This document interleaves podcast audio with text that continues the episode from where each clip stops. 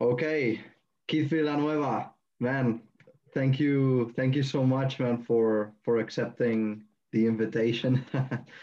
and well, it's uh, always an honor, you know, to have, uh, you know, uh, somebody that's, you know, one of the first students of Renzo Gracie, you know, back in the day and uh, old school, uh, an old school student of his. It's always uh, a pleasure to talk with, and yeah, man, thank thanks for everything.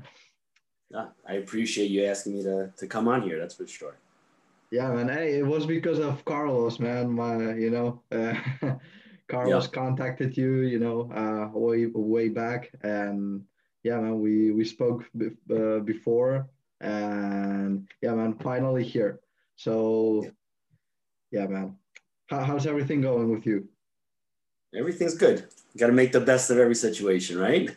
yeah, exactly, man. It's uh, it's a tough time right now, you know. Uh, so something that I've learned, man, during this year, you know, this crazy year, is you know just to accept the facts, you know, and you know don't you know if you cannot control something, you know, it's you know just leave the anger like behind and just focus on on the positives, you know, because if you're angry all the time and you oh this you know this coronavirus is you know ruin everything i mean it doesn't help you either way so yeah man.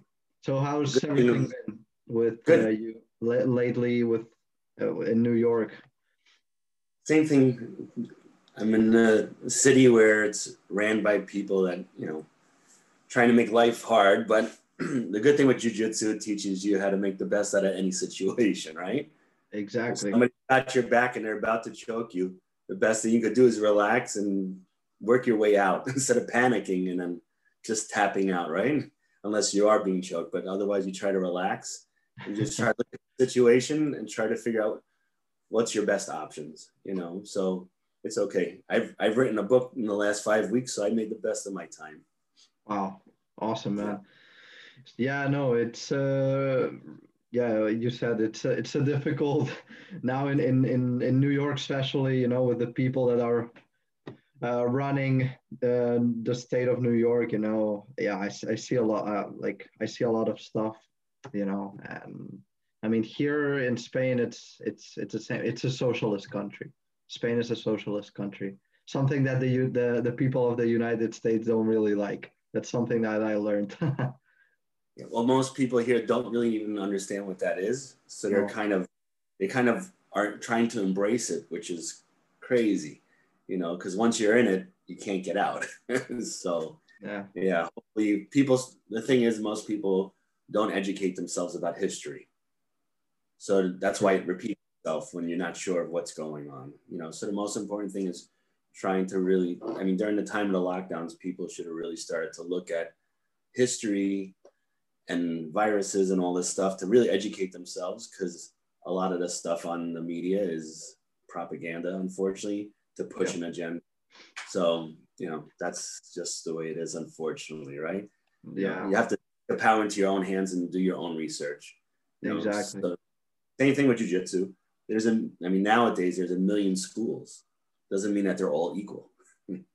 so you have to look for what's best for you, whether you want to learn self defense, mixed martial arts, gi, no gi, you know. So it's all, you know, jujitsu comes back to everything with life always. Exactly. I mean, well, in Renzo's you can find everything. That's for sure. sure. Yeah. Yeah. I still remember the first time I met Renzo. You know, it's just like it was so long ago. But I, know, I was going to ask you about that. I was going to ask you about that. Uh, you know, tell me, man, how were your beginnings, man, in in martial arts and uh, and yeah, man, how did you how did you discover jiu-jitsu and how did you how did you meet Renzo? Tell me a little bit how you started. Mm. Okay, well, the one thing for sure I think is I started with Henzo in a two weeks after his fight against Oleg Taktarov. Ah, so two weeks after Tsunami joined. Probably. Yeah, I know John's been there since the beginning too. I don't know if who was there first, but I know like Harley just got his self-branded revenge across his chest. Wow. so he bring in crazy videos and stuff. But um, I remember going there for the first time, and Renzo's just he's never changed. He's always been very friendly and just very giving. And even if you meet him for the first time, it's like you known him forever. it's just you know that's just that he is is very inviting and friendly, which is very different from the other Gracies that I've met in California. Because I was in California in the Marines, and then when I left, because I grew up in New York, but I was in California when I was in the Marines, and I studied martial arts there. But when I came back is when I really started with jujitsu with Renzo. And I remember the first time meeting him, he went to go shake my hand. He's like, "Oh, wait, I can't shake your hand because his hand was broken from hitting Oleg Taktarov because back then it was no holds barred, there was no gloves. So he broke his hand on his face. He's like, "Oh, I can't shake your hand, but just come here and then sit down on the mat." And then just started telling us stories and stuff. And I was like, "Wow, this is crazy!" you know, oh, it, was, it, was, so awesome. But um, with martial arts, I started when I was seven years old.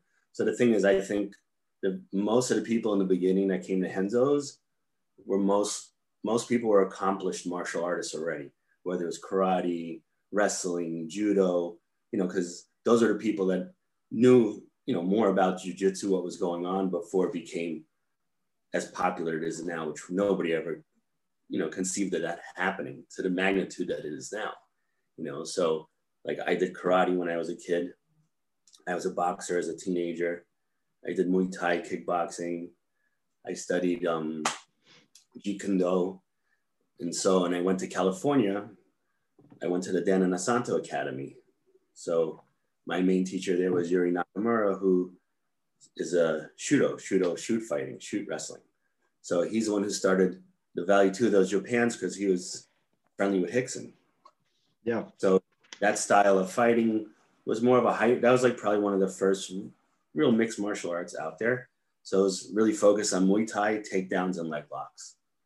So you had a lot of these submissions, but they didn't teach you how to get into the position, you get to the submission, and there was no defense. So it had a lot of holes in it, you know. So I noticed the guys that fought really well were all the people that studied jujitsu, but they didn't say it. They didn't tell you, you know.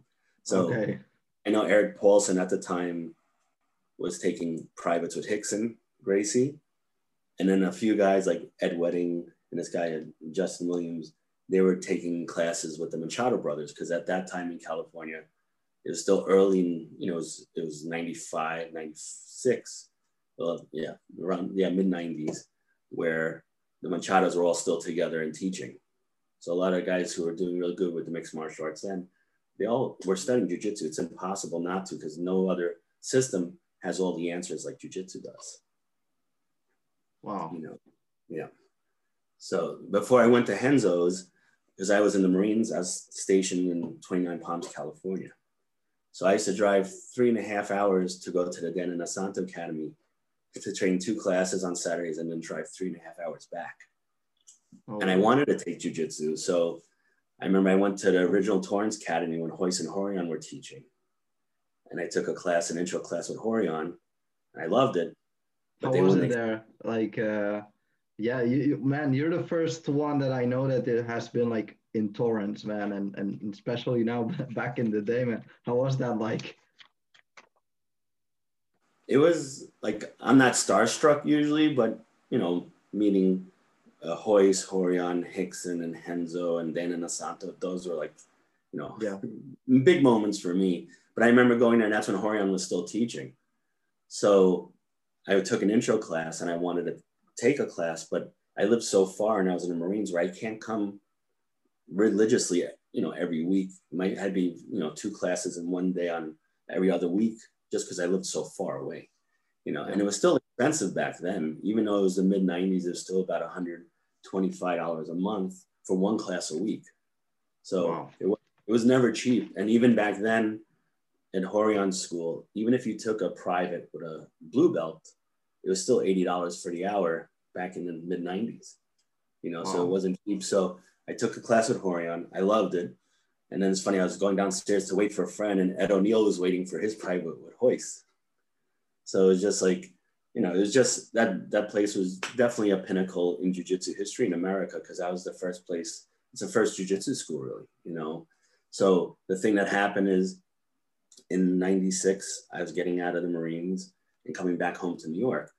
So the bad thing with Rorion, he would keep putting out there that we're the only ones that teach the real Gracie Jiu Jitsu. Nothing else is this, the real thing, only us.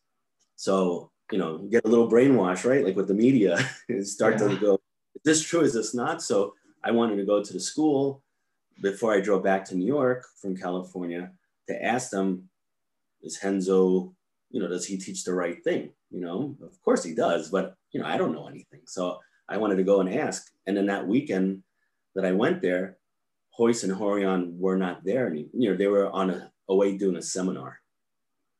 So the top students that he had there that were Americans, the highest was a four stripe blue belt.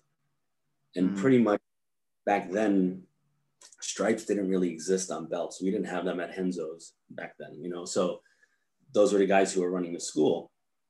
So I told him I wanted to ask a question to Rorion, and he's like, "Well, they're not. He's not here." He goes, "Do you train?" I go, "Well, I do shoot wrestling." He's like, "You want to roll?" Like, "Yeah, hell yeah." You know, I want to test myself. I'm 22 years old. You know, it's like let's go for it. So he's like, "Oh, you have a gi?" I'm like, "No, I don't wear a gi." you know, so he's like, "Oh, you can't come upstairs to the big mat unless you have a gi." I go, "So how do I do that?" And he goes, ten dollars." And back then I was in the military. It's like $300 every two weeks. it's tough to, to live off of, but I couldn't say no to the challenge. So I was like, okay, got, got me a gi for $10 to rent, went upstairs. I remember rolling with a, with like a three or four stripe blue belt. And right away I got his back and choked him out. You know, I don't know Gracie Jiu Jitsu yet, you know? So yeah. I'm like, wow. And I asked the guy, how long you been here? He goes, oh, three years. And then another guy, I get his back, I choke him out. He's been there for four years, you know. And then two other people I went with. One guy got him in a heel hook. Back then they didn't know what it was, but in shoot wrestling, that's what you did. And he turned the wrong way, and you hear his knee snap. And then another guy went against. I got him in a knee bar, and he hobbled away. And then the guy who I think who was in charge, I think his name is John Brock. He's a four stripe blue belt. He was probably one of the top students there, still teaching. So he's like, "Oh, come here, let's roll." Go, "Okay." And he just goes up to me, grabs me by my neck, and I tap. I'm, I'm not Superman. I didn't know what anything was with the gi. Yeah. So I was like, wow, these guys have been training for this many years, and I only know from a little bit that I've you know seen on on video or something, but not much. So now I leave there, and but before I left, I go, "Do you guys know who Renzo? Oh my God! If I could train with anybody, yeah, I would be with Renzo." So I was like, "Okay, good," because you know, there's only there was only two choices in New York back then. Is Fabio Clemente who was associated with the Machados, and Renzo Gracie. That's it. Marcelo wasn't there yet.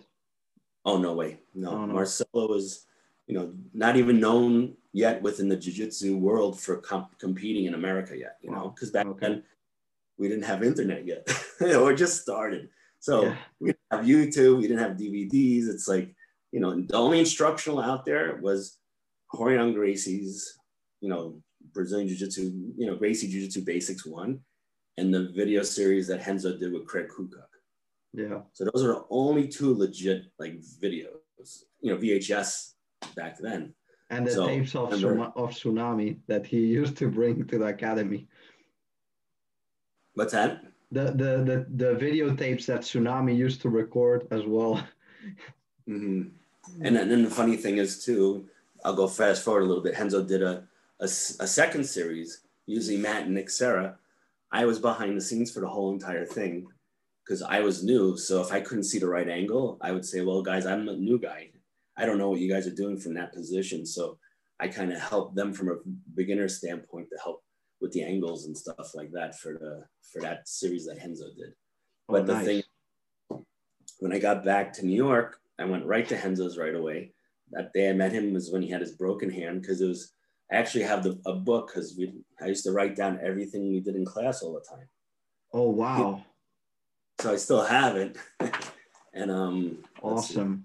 I know I started my class. My first class was on December seventh. Yeah, right. 19, 1996. Can you see it? Yeah, yeah, I see it. Yeah. So wow, um, man, that's that's historic.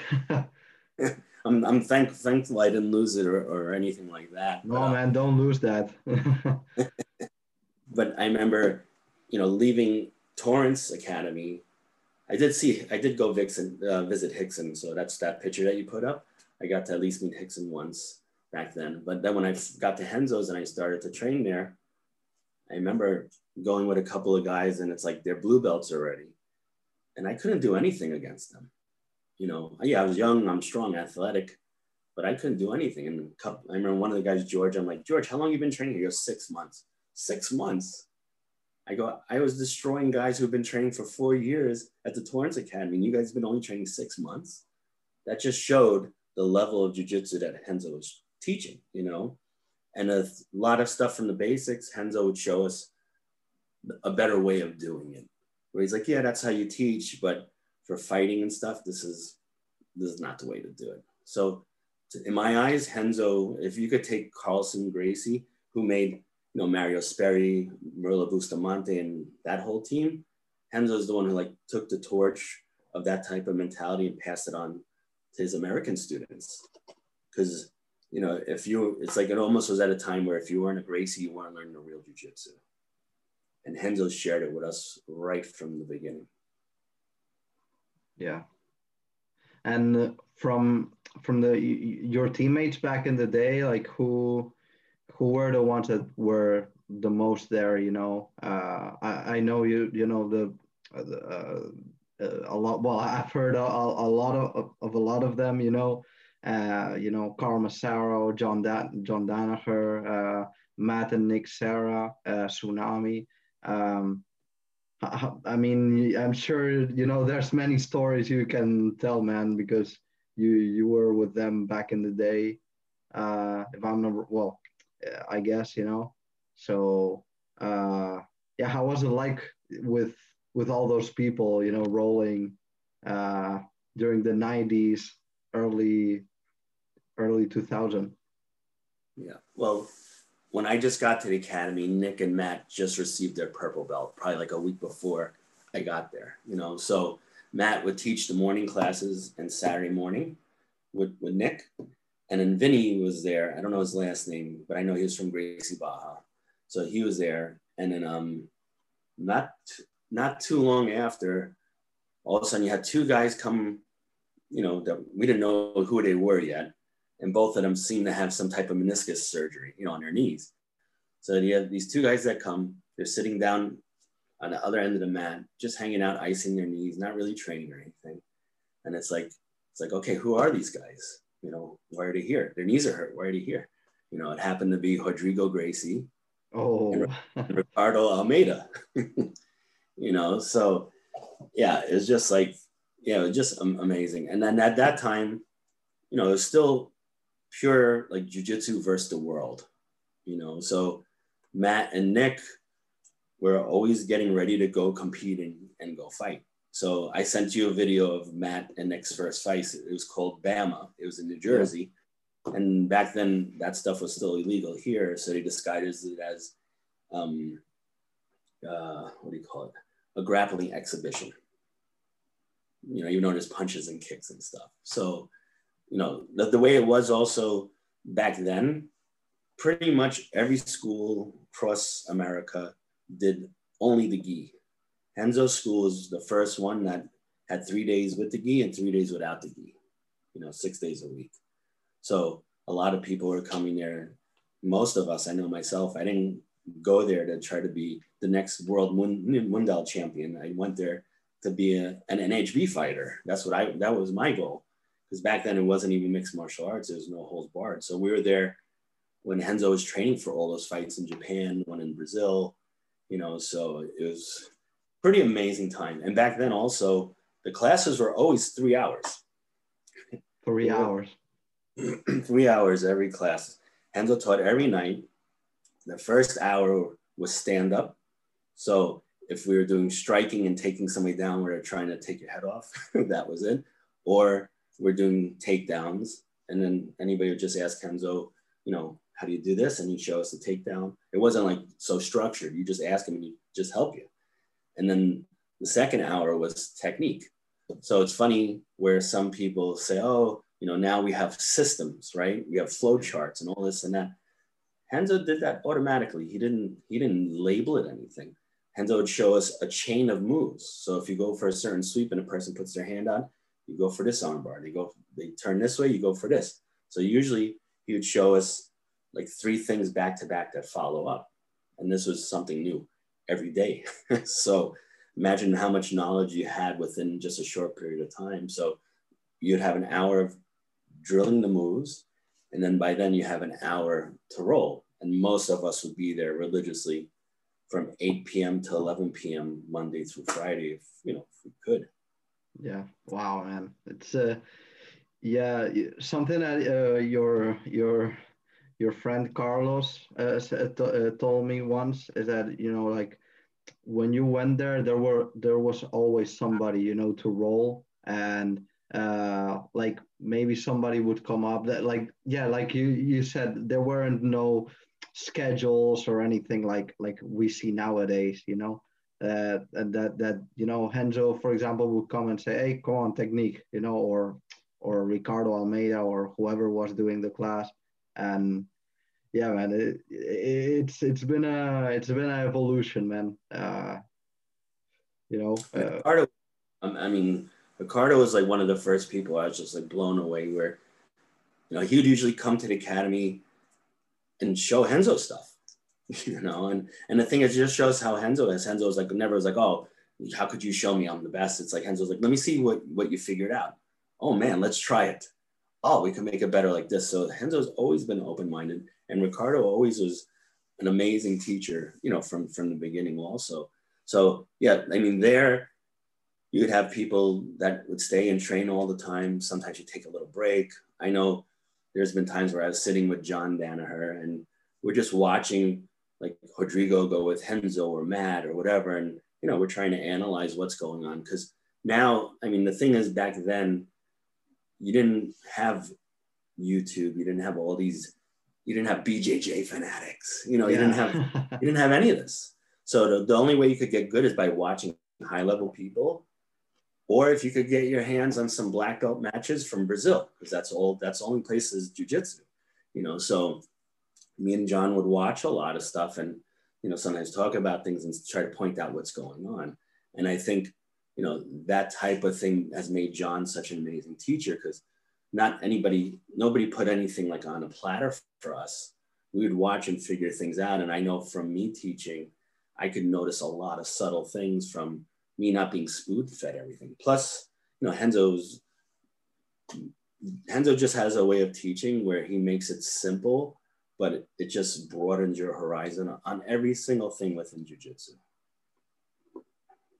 Wow, man. Yeah. It, yeah, it's it's definitely special. But now that you mentioned uh, jo- uh, John Danaher, you know, what's your take on him? Like, what do you think uh, that he has done for the jiu-jitsu community? And like, uh, yeah, why do why do people see him like like as a special, you know, uh, jiu-jitsu person that you know he, he's made a lot of uh, stars, you know, and even George St. Pierre, you know, he's he's been crucial in on his in his career, and Chris Weidman as well.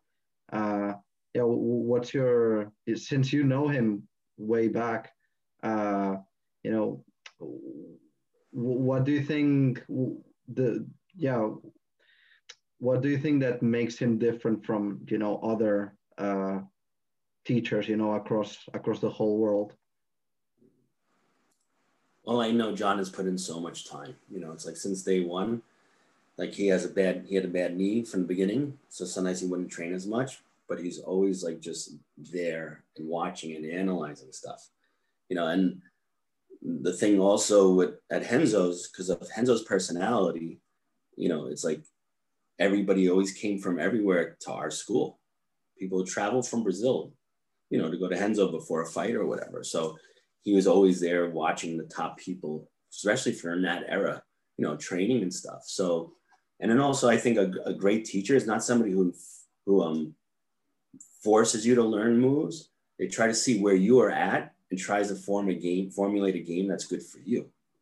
You know, yeah. so I think that's you know one thing also that he does. And you know his whole life is dedicated has been dedicated to jiu-jitsu. So also in um 2001, I know these stories probably get repetitive from different angles, but in 2001, that's when Rodrigo Gracie and Matt Serra left the Grace Renzo school to open up their own academies. So that's when Renzo asked Sean Williams and John to start teaching there. You know, so back then that was like not only a big thing, it was a big responsibility. So it's not like, oh, you want me to teach? Okay, no problem. It's like, you want me to teach at the Renzo Gracie Academy? It's like the best people come here. So I know that put pressure on them to up their game a little bit in a great way because then it's like, okay, how do I give the best jujitsu to represent my teacher? You know, so nobody ever took it lightly, where it's like, ah, you kind of got it, you know. So I know that kind of made John and Sean start to really look at things in a very different way because now they're representing, you know, the Henzo Gracie Academy. When and the thing is also you had Rodrigo Gracie there and you had Matt Serra there. So it's like, you know, those are big shoes to fill, you know. Yeah. so that's a lot of thing I had to do is like, okay, that's a lot of pressure, but you you gave me this opportunity. I'm, you know, I'm gonna try my best. And that's what they did. So from that type of struggle in the beginning has made them, you know, so great to what they've become for sure. And then also Renzo School was never known for a gi competition school. You know, it was mostly for fighting. So that's why you had a lot more champions from no gi and MMA come out of Renzo school because that was kind of like what the school's known for. Like earlier, you said if Marcel Garcia was around, definitely not yet, you know. But like Marcelo's school is more a competition school with the gi and no gi. Renzo's is like more competition for MMA and no gi. You know, you know what I mean? Yeah. Okay. Yeah, it, I mean, I've watched the I've watched the documentary. I've watched it like many times. You know, the Renzo Gracie legacy. Uh, yeah, it's. I mean, it, yeah, you, you can clearly see like what this school represents, and you know, and it's what you said. You know that it, it's also made more. It's made for fighters. You know, if you want to become a fighter, you know that's a place. You know, and whether you want to do no gi, well, and even gi, I'm sure there's been a lot of gi of champions, you know, for sure. Yeah. I mean, uh, it covers every basis for sure. Exactly, exactly. Originally, the thing. So I think you know, coming back to John, it's like, you know, John usually his his uh you know his normal uniform for gi was the gi top and shorts. You know, so that was more of his look because of his knee and stuff. So you know, I think it just became more of a focus of no gi stuff for the most part. I mean, we all competed with gi. I went to Brazil to compete in 2004 with the gi. It's like, you know, we did everything, but it was still more of like almost like a fighting type of school. But then the thing is that happened is jujitsu is for everybody, right? It doesn't matter who you yeah. are, female. So I think at one point in the early 2000s, you know, Renzo and other people noticed it's like, why aren't we maintaining our student base? It's definitely the best school in the world. Why are we not maintaining? Because some people don't want to be fighters. So things had to start to change in a way a little bit so they could have everybody come and learn jujitsu. So that's why, like, if you've been to the academy in the last couple of years, you could see it has a different type of structure that's more inviting to just everybody. Because jujitsu is something that's life changing, you know. So why it shouldn't be just for a certain type of person or mentality, you know? Mm-hmm. Yeah, exactly. Yeah, I mean, I, I went this January. Uh, I, I couldn't meet Renzo. He wasn't there that day, but uh, yeah, I took I took one of John's classes, and yeah, I mean, no, no, no words, man. You know, but the philosophy, you know, since I also come from a Gracie school here in Barcelona, um, it's you know very you know they don't do any warm-ups or you know you just warm up by yourself you know? It's like what we do here you know? Robin also you know he teaches like his father did and like yeah just the gracie way you know that's uh just pure pure class and that's what i could identify you know when I because I I went from a Gracie school to another Gracie school. But like if I go, for example, to a Unity or or another one or Atos, you you, you see that that difference. You know, it's it's a, a different approach. It's more yeah. maybe more sport jiu-jitsu. You know, um, yeah. and so we and since we were mentioning it, uh, now you know we've seen like jiu-jitsu becoming very um, yeah, of course, you know, it, it it's grown so much. But well, it's mainstream now. Hmm. yeah, exactly. Yeah. With FloGrappling and BJJ fanatics and and all of that. Um, do you think that like the self defense is getting like you know less teached uh, just in general uh, uh, you know since you've been like in the beginning when when jiu-jitsu started in america uh, how do you see how, how do you see the evolution uh, that that the that, that the martial art has has, has had uh, you know during these last decades? And I mean yeah tell me something positive or neg or negative because I'm I'm sure you know uh, people no, I noticed me noticed everything that's changed so much so you know like also since you know, in the beginning with Renzo, our class was, you know, three hours. So, you know, for the first hour, you know, if you want, if you want to practice takedowns and stuff, you can. But if you said, Renzo, once if somebody gets you in the full Nelson, what do you do? Once if somebody grabs you like this, once, so Renzo would show it to us, but we just have to ask, you know? Yeah. And I think, and I think now you have so many people, you know, a martial art is a combative art, right? Yeah. So you're learning how how to defend yourself and how to fight. So if you're only learning the sport aspect, yeah, if you become somebody who's competing and stuff, yeah, you have an edge over anybody in the street, of course. But your your mindset is very different. You know, you're not going to do a berimbolo on concrete. you imagine? Yeah, I mean, I'm not going to try to jump into an ashigarami on concrete because, like, somebody might come and run and soccer kick me in the head. You know, also you know, we, we actually had a thing, you know, obviously in the in the early 90s where, you know, a bunch of guys went to go fight. And uh, you know, Renzo had a partner at a time, you know, in the first school, because the blue basement is, is Renzo's fourth place. Yeah. Not the first, you know. So he he had a partner at first, and that broke up for all the right reasons for Renzo. And then he rented a place at a kung fu studio called Peggy's. That's what we should just call it. So he just yeah. rent the space and he put the mats out, and that's where Renzo came up with the logo for you know the Renzo logo. So, and then from there he went to the place where we called the meth den, where it's like the only thing in the building where the picture with tsunami that you have downstairs was a meth clinic. So there's nothing in that building besides jiu-jitsu and a meth clinic. And then from there he, went to the Blue Basin. You know, so mm-hmm. that that was the, the the fourth place, but in the in the in the first school, sorry, I lost my train of thought. um, what, what, were we covering? This is not going to get old. so yeah, no, no, you can you can say well, uh, you know, just oh no, with the self defense.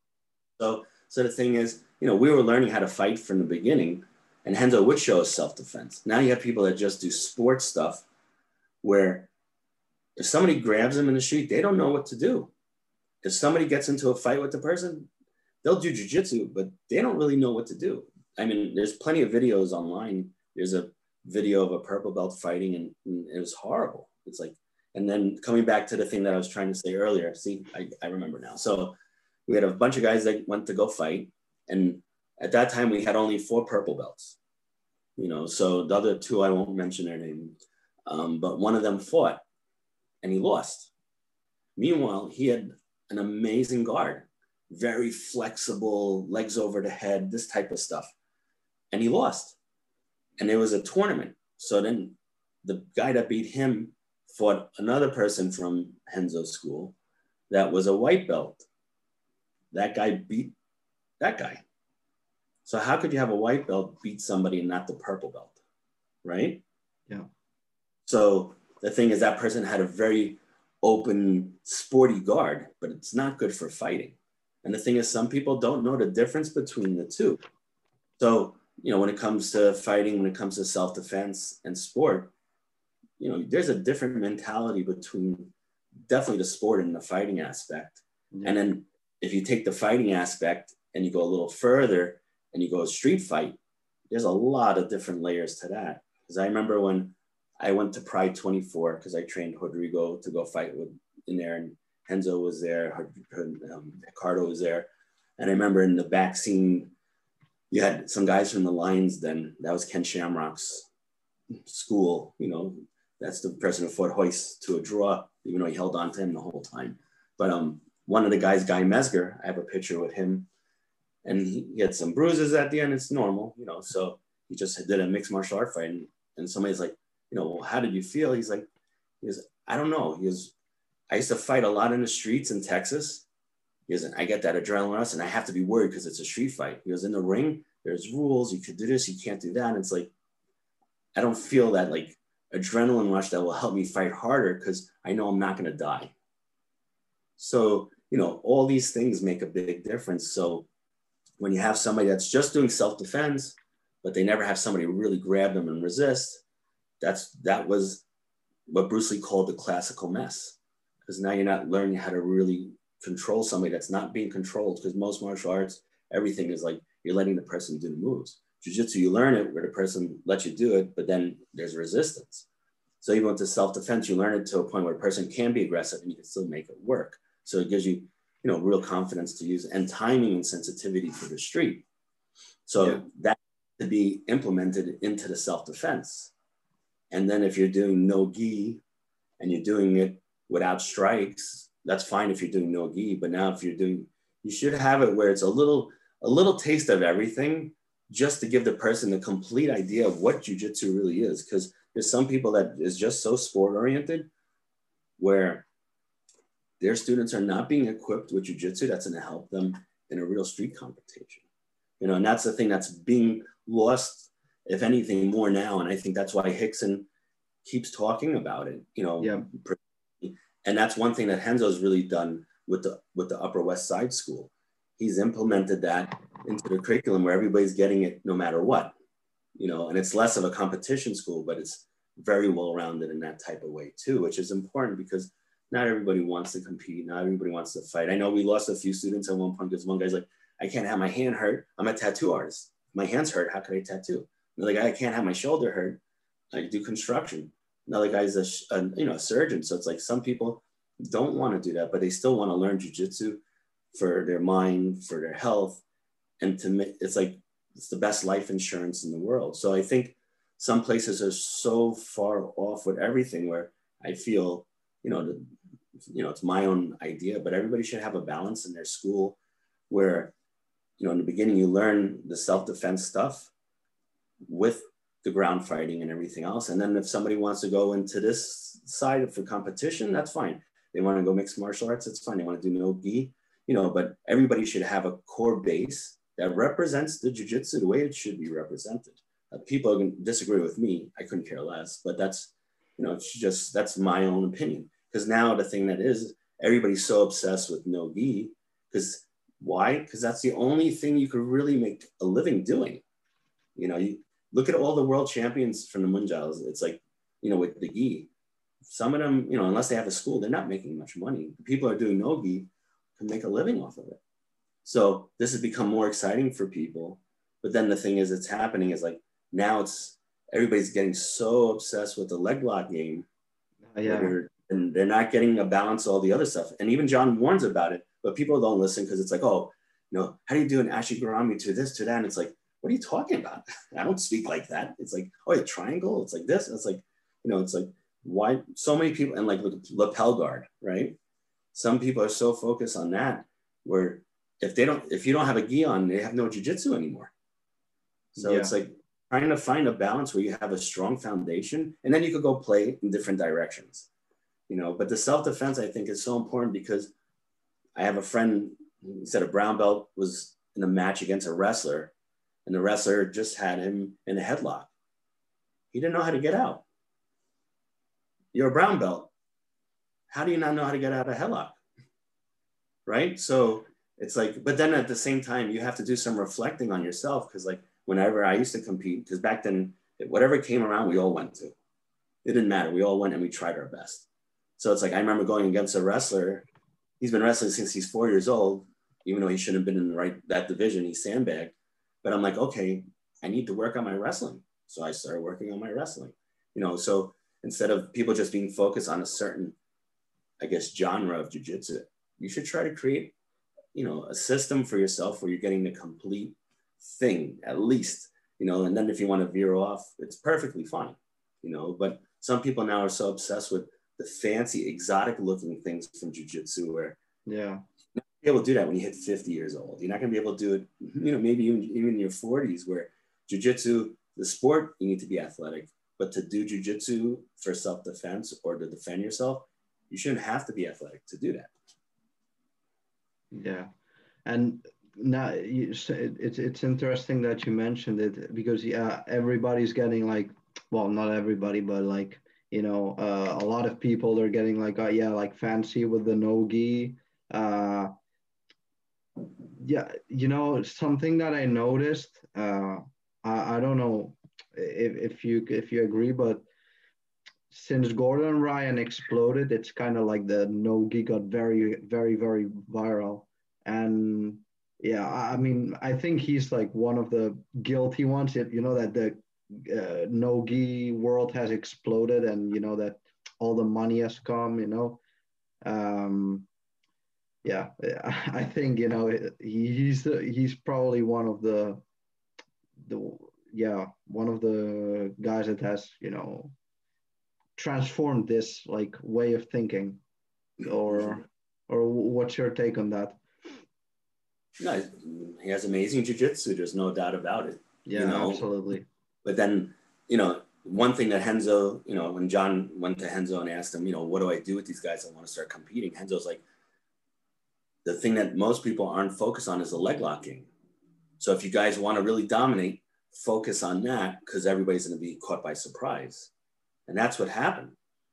And that's fine, you know, but it's like the people are now so obsessed with trying like if you if you play basketball, you know, in the 80s and 90s, who did you want to be like Michael Jordan?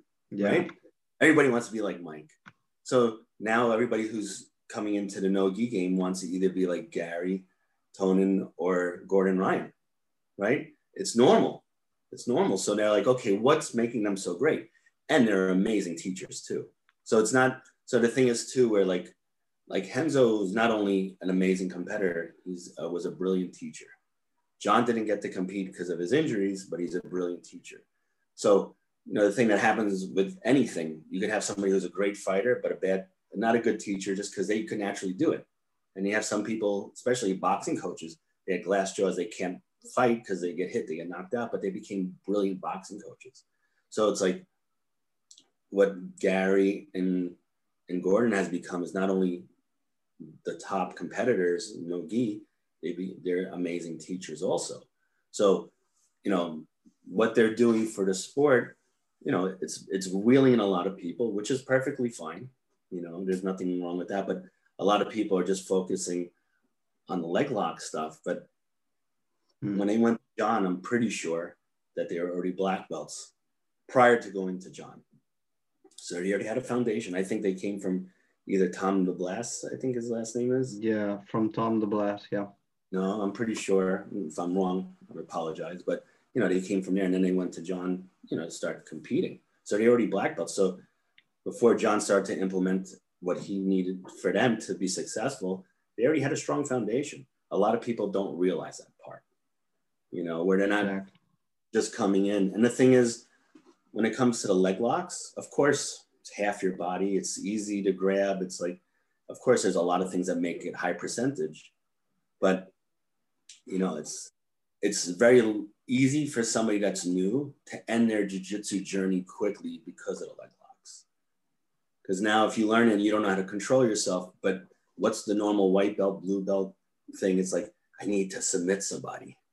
You know, once I could submit somebody, I'm learning jujitsu. It's like, you know, so next thing know, it's like, what? Oh, that's a secret move, a heel hook. It's hard to get out of. You could hurt somebody. I'm going for that on everybody. And then they jump on the person and they crank fast and hard. and now that person's leg's broken, that person's knee is torn, and then that person's like, well, I don't, I'm not coming here to get my leg broken. I need to work tomorrow. You know, where when somebody's a beginner, it's a lot more easier to hurt somebody with the leg locks than it is for a lot of the other things. Of course, somebody could tear somebody's shoulder in a Kimura and stuff, but if somebody reacts the wrong way, usually with the arms, you're grabbing and then you get it and you might tap, you know, take a while to tap, but the leg locks, you turn the wrong way, you're tearing your own knee. So, you know, with this part, it becomes very dangerous and it just, as you know, for a beginner for sure, it, it might have ended a lot of people's jujitsu journeys, which is a shame. Yeah. You know, so the thing is, is like too, it's like you could be a blue belt and tap out a black belt if you if if you get get them in a quick leg lock and the guy doesn't you know prepare doesn't mean that you're black belt level you got the move you know and people need to understand that jiu-jitsu is not about how many people you tap. You know like oh i'm a blue belt i tapped a purple belt. Am i getting my purple belt during the promotions? It's like no dude you're not doing you did the move but jiu-jitsu is you know something that it takes time and it's like the technique. It's not just finishing people. And then you have a lot of people where i'm seeing where they, they're trying to just hunt and kill everybody trying to get these submissions when it should be like something that you know you're not you shouldn't be going so hard with your own teammates unless you guys are ready to compete but you try not to hurt each other still. Some people are trying to do stuff and especially like at Renzo's now it's the mecca of jiu-jitsu. So you know if say if you have all of john's dvds and you're starstruck what do you want when you go there? You want his attention. So if i could tap somebody or hurt somebody you know some people think like that where I'll get his attention and next thing you know, maybe I'll be part of his team or or this or that. And then now you might have ended somebody's jujitsu journey. You know, so the leg locks, nothing wrong with them at all. But I think at a certain level, that's when you start to implement them. You have a lot of people now who are new because they watch, you know, a lot of no gi and they're like, oh, I need to do leg locks because that that will make my jujitsu amazing. You know, it's it's that's that's the one thing that I've noticed a lot as, with the new generation compared to you know the way we started. Yeah, yeah, no, I, I mean, you can see it in a very unique way, you know, because you you you you've seen like the whole evolution, you know, since like the days of way back, you know, and and now.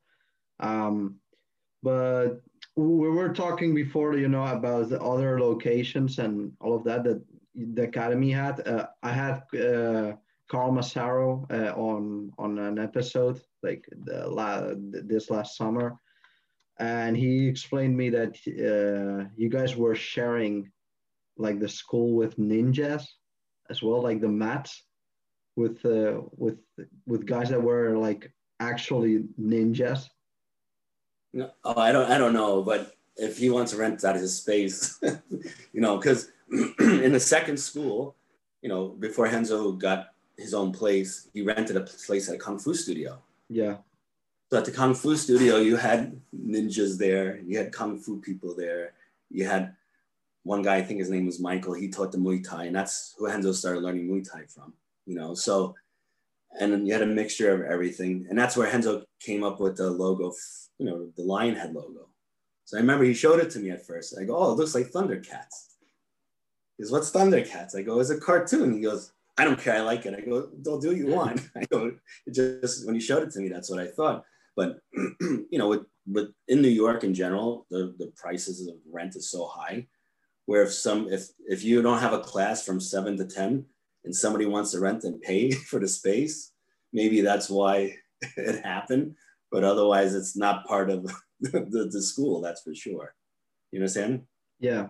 Yeah, yeah, yeah. Like, because like yoga studios will rent out space for dance classes or capoeira or anything like that. So maybe because I don't know what went on, but that's that would be my assumption. So we're not learning smoke bombs and disappearing, you know, with ninja suits. So I know that's not.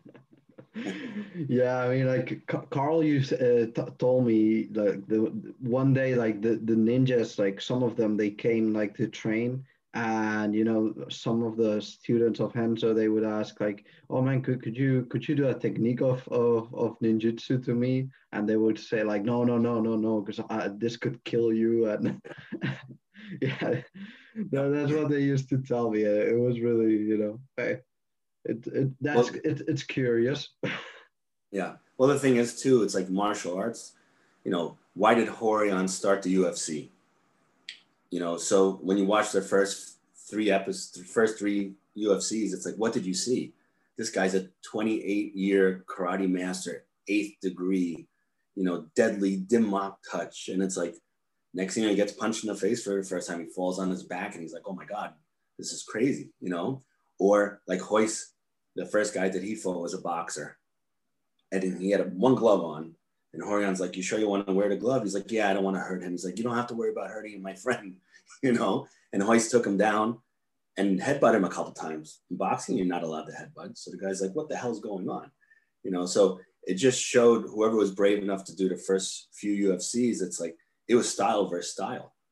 But there's still people have this cognitive dissonance where they don't want to believe it because they like the exotic stuff where it's like, oh, you're a ninja, you know the death touch. I want to learn that. Well, you know you can't use it because if you do it, you're gonna go to jail for life if it worked. so yeah. why spend all these years doing something that you don't know how to use or it probably won't work? So because a lot of martial arts is choreography. It's like the game of patty cake. If I don't do the same exact pattern you ask, we can't do the game. And a lot of martial arts is like that. And then also, Bruce Lee called it the classical mess, where a lot of people are learning all these katas and forms, and it's perfect if you just want to do that. But for self defense, how do you apply it in real life? So with jujitsu, it's like, you know, anything. What's the move? Let me see, you do it. Yeah, that's a delivery. Hopefully, no. that don't ring Sorry, I don't no have to. Worries. No worries. So, so, um, so it's like jujitsu. You have to, you know, the person shows you to move, and you're like, okay, and you're like, well, let, let me give you a little resistance now, and it still will work because of the timing. A lot of other systems, once the person starts to give resistance, the, the move doesn't work. And the thing is, what styles other than jujitsu are successful in the UFC in the beginning? Wrestlers, judo guys, guys who did kickboxing. Why? Because you're fighting somebody who's not cooperating. Majority of the other martial arts, everything is through cooper- cooperation. And when that person doesn't cooperate, your move doesn't work. So then that system's a failure. Jiu-Jitsu has never had that problem because whatever moves didn't work, they would take out of the system. Anything that, like Renzo watch, would watch, you know, wrestlers, sambo, anything. If he saw something that worked, he would try it and then see if there's any holes in it. And if there wasn't, that was a new move that he would show. Hmm. You know, so a lot of there's a lot of people who take martial arts and you're like, well, yours doesn't really work. And they're like, well, let's see. And then you prove it to them. But they spend so much money and time on that martial art that they don't care if it doesn't work. They're a believer. And that's that's their problem, not yours.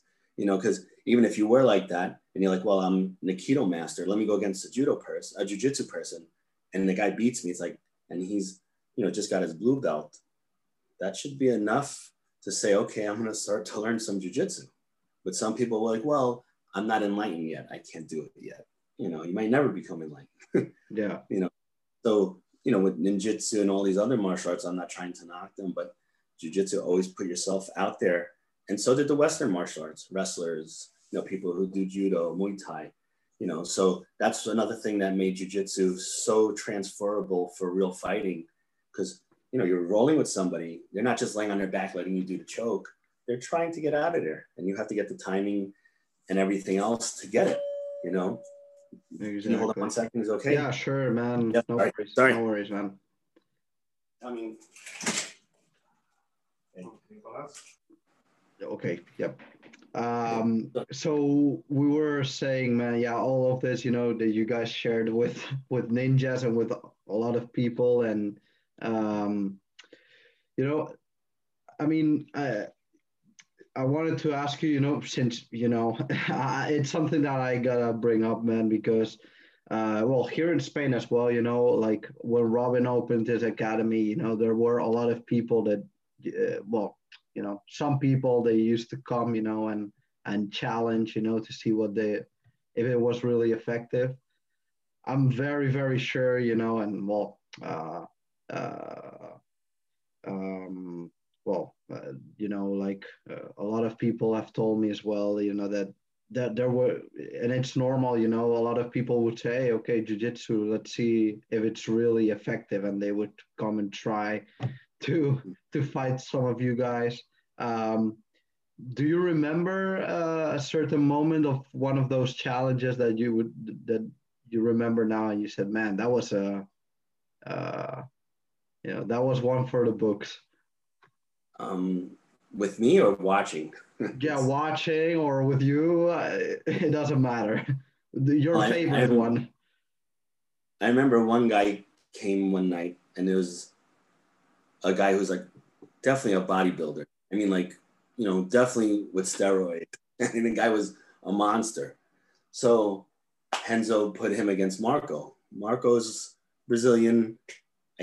I, I don't know how exactly tall, but he's probably about Matt's height, you know. So and he and he's a lot smaller than Matt. And he just destroyed this guy.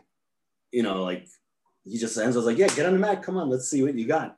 And he just destroyed the guy. And we were thinking, well, if somebody who's half your weight and not as strong, obviously, just dismantled you, you'd probably be, be a believer and come back. The guy never came back, you know. So it's like it's like okay, that guy just kicked my ass and my big muscles didn't help, but it's like nobody. It's no, it's not on video, so, so I'm out of here, you know. And then uh, you you know you'd have some people that come to the academy just to hurt people. So in 2001, when Sean and John started teaching and Rodrigo left, Rodrigo took me to go teach with him. So we had somebody come in who's security bouncer type of guy and he's on steroids. I mean, somebody broke 50 pounds, you know, and brag about it. It's not normal unless it's all fat, but he wasn't. He was all muscle. And he was hurting a lot of the people, just grabbing them and twisting them and stuff, you know. So usually when Renzo, if he wants you to go hard with somebody, he'd give you the look like, go with yeah. him, you know. Yeah. So, you know, because so some of us were mat enforcers and I, I, was happy to be one of those back then you know when i was younger so you know rodrigo didn't do that. He's like keith go with him. I'm like okay. And the guy just elbowed me in the face. I'm like what the hell are you doing? You know? And then again so i got him in an armbar and broke his arm.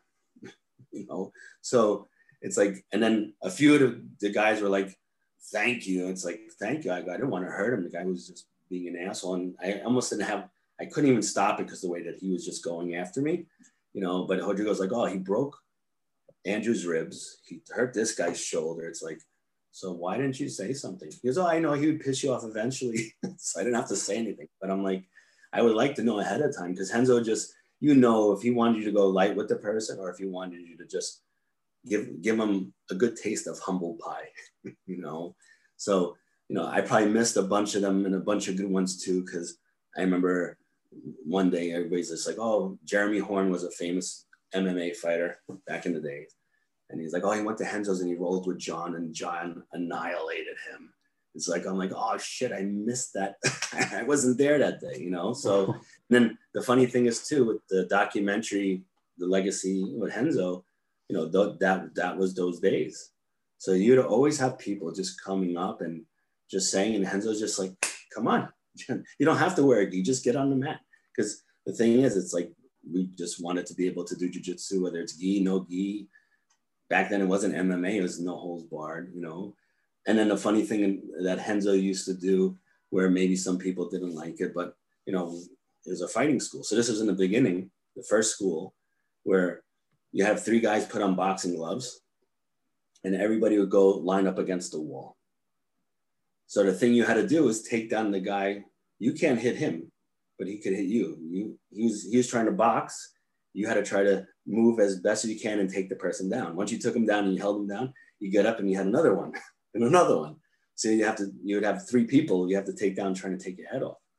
So, you know, we would do all that type of stuff, which now people are like, oh my God, that's crazy and that's barbaric. But we were all, you know, trained to be fighters back then you know so it was just it was just an amazing time to be there because it's just you said the evolution of jiu-jitsu i remember when somebody goes have you have you seen the butterfly guard we're like what's that have you seen the spider guard what's that it's like you know it's just like this is the inception of the transformation of jiu-jitsu to what it is now now it's I mean, the way it's evolved the last decade is unbelievable. But we were there when all these terms were just brand new. I mean, even the north and south position at one point, we didn't know what the hell to call that.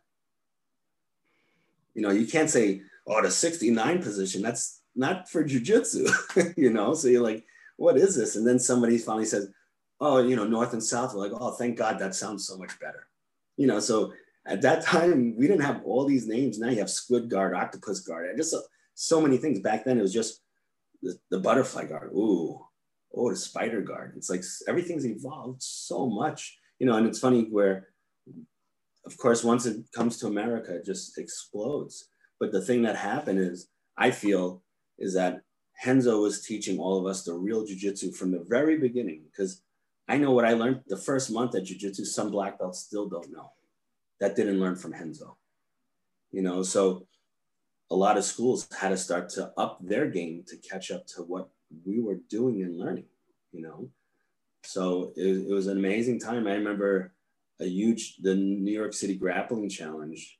You had, I think, Nick, Serra Matt Serra, Rodrigo Gracie, Ricardo Almeida, his brother Flavio, and they all went against Lloyd Irvin's guys the soldiers of submission you know and it was just it was insane but it was it was great it was a great time and it's like i know from what we experienced from lloyd's school and what he experienced from ours that upped our game also. And then other people couldn't you know do jujitsu where they're not sharing enough because if your students can't even compete against us you're doing them a disservice. So from somebody starting to share the real jujitsu it had to, everybody else had to start to try to catch up. You know, especially in America, Brazil is, you know, a totally different entity. But back then, you didn't have many East Coast schools because, you know, jiu-jitsu originated in, in California for America, you know, with Rorion and Royce and everybody. So, yeah. you know, Renzo's showing us. And another thing with Renzo is like when we, when, you know, he first came here, or I first started, he didn't, you know, he didn't have many people that he could train with that was good. Usually the people he tried to get were the best wrestlers from Hofstra or New Jersey because those guys were tough and at least had a good base. So the thing is, Renzo, you know, he even says all I had was white belts and blue belts, and yeah, Matt's a purple belt, but it's like overall, the, the density of the students were very low level. So it's like he had to get us to a certain point where we were good enough to give him a little bit of competition. Not that we're going to do much against him, but at least more than the average person. So, you know, that made a lot of other schools start to change too, because it's like, okay, we're not teaching you the real jujitsu. It's like now we have no choice because we're going to lose students. You know, so that really made an impact on the jujitsu community, especially in in the East Coast. Mm-hmm. Yeah, man. I mean, it, it's just crazy how everything has changed, man. And I mean, I have no words. You know, to be honest, man. It's uh it's a blessing to see how everything you know and how everything has been going through you know and um by the way keith um you know i wanted you know i wanted to ask you also about Ryan, uh the the brother of of Renzo um he was you know he was definitely uh, around uh you know, d- during those days. And man, how, how how was your experience with him? You know, like I never got to train with Ryan, you know, but you um, never met him. No, no, I I met him, but I Ryan didn't really speak English. Mm. You know, so you know, he, I, ne- I never really got to communicate with him, but just he was hundred percent intense all the time.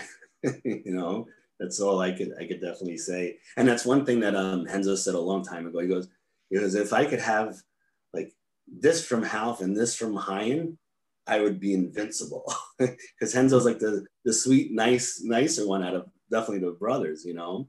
So they all even like Renzo the, in the video where Renzo's going with Ryan, it's supposed to be a light roll. Oh. it, didn't, it didn't work out that way, you know yeah, man, that, that roll, man. When I saw that for the first time, I was like, wow, man, that's that's a fight, man. That's a fight, you know.